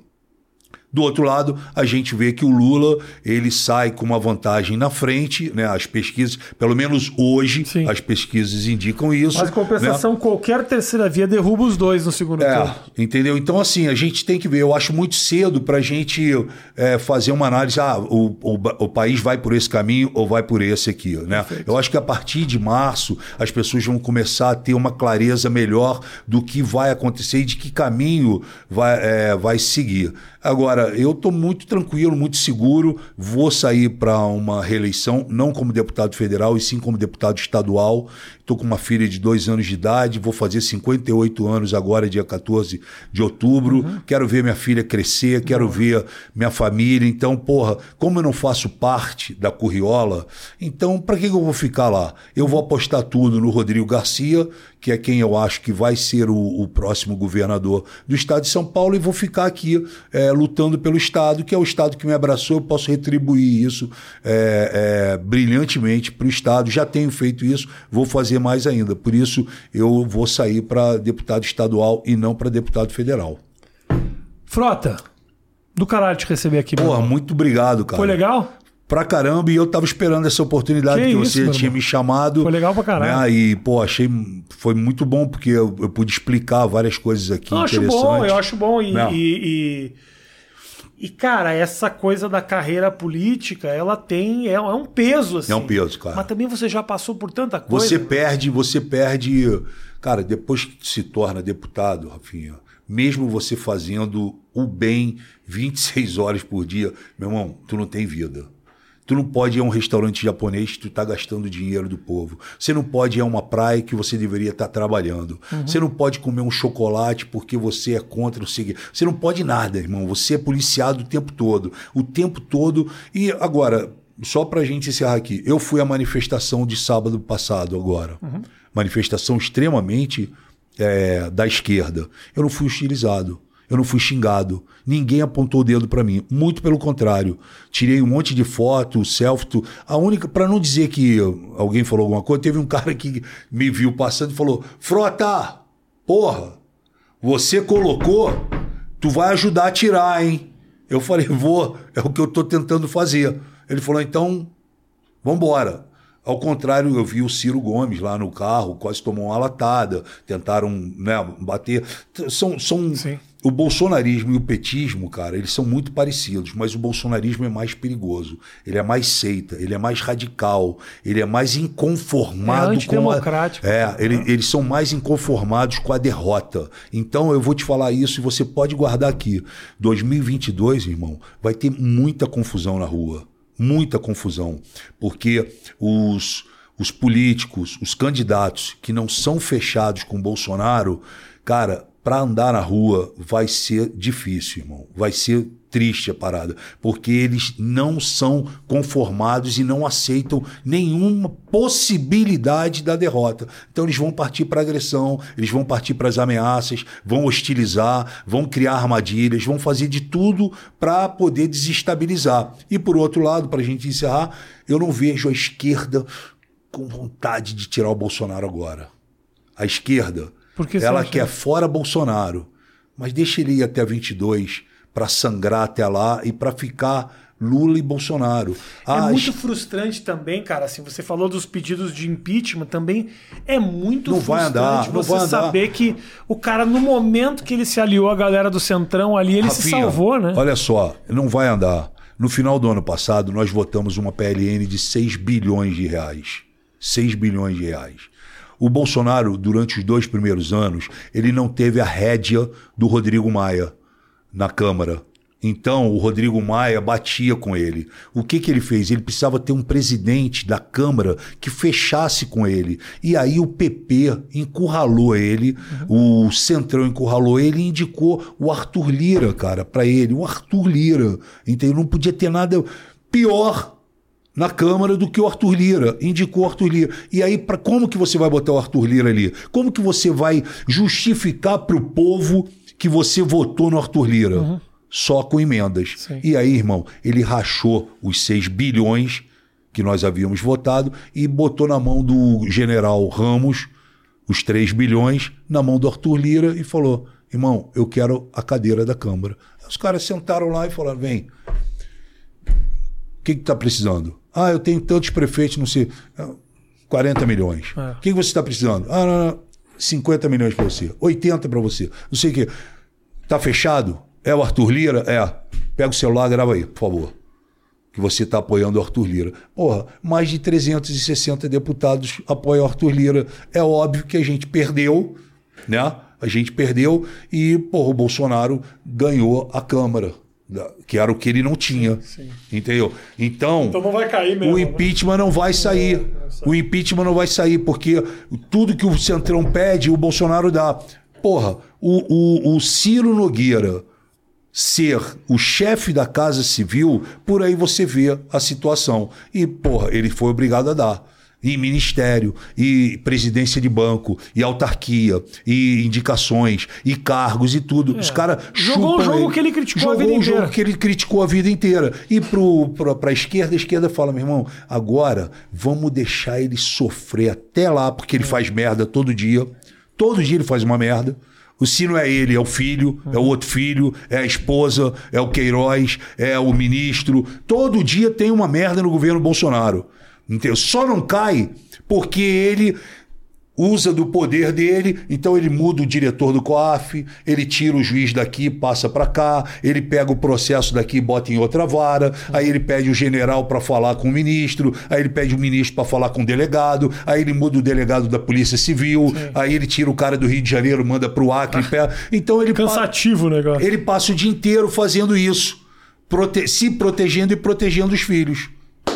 Só para acabar, como é que foi o negócio de pegar o Gabigol no, no clandestino, Puta, né? Mano. A gente, eu, cassino. eu, eu coordenei. A, ah, eu, vou, foi louco, eu, eu, vou falar bem rápido. O, pro, o, pro, ainda, né? o, pro, o Frota de invadir as baladas para tirar os caras a tapa de Eu lá vou de falar bem rápido. No eu coordenei a, a, a Força Tarefa, foi um trabalho que a gente fez muito legal e muito sério. Ajudamos a salvar uma série de pessoas, porque no momento não tinha tanta vacina, então nós diminuímos as filas dos hospitais, enfim. E aí, numa, numa dessas noites, nós recebemos uma denúncia de que haveria uma festa na rua Gomes de Carvalho com a. Agora eu não lembro a rua.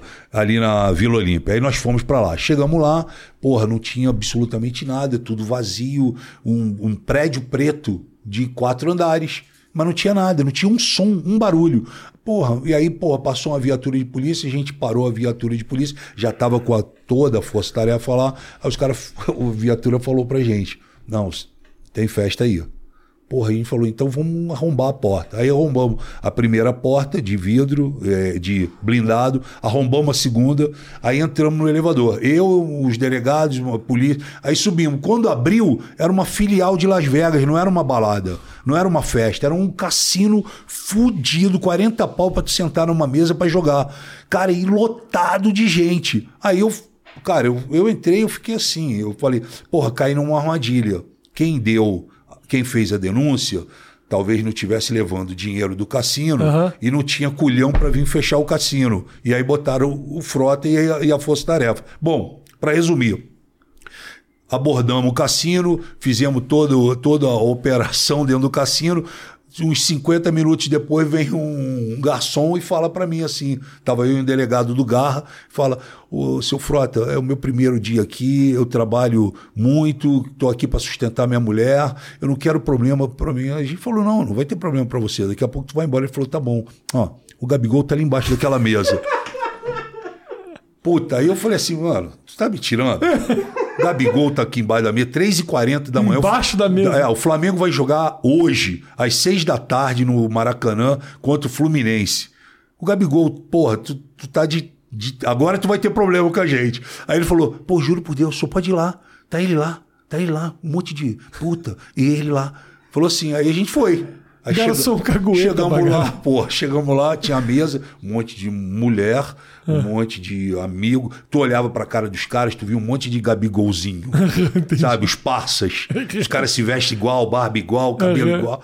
Bom, chegamos lá, o delegado viu que tinha uma pessoa embaixo da mesa, arrastou a mesa, falou: sai aí. Aí sai um cara com um paletó branco, aqui assim, aí o delegado tira isso da cabeça que não está chovendo aqui dentro. eu, ele estava de short, eu olhei para vi pelas tatuagens, falei, puta, é o Gabigol. Aí abriu, saiu o Gabigol de dentro daquele troço. Eu falei, puta, mano.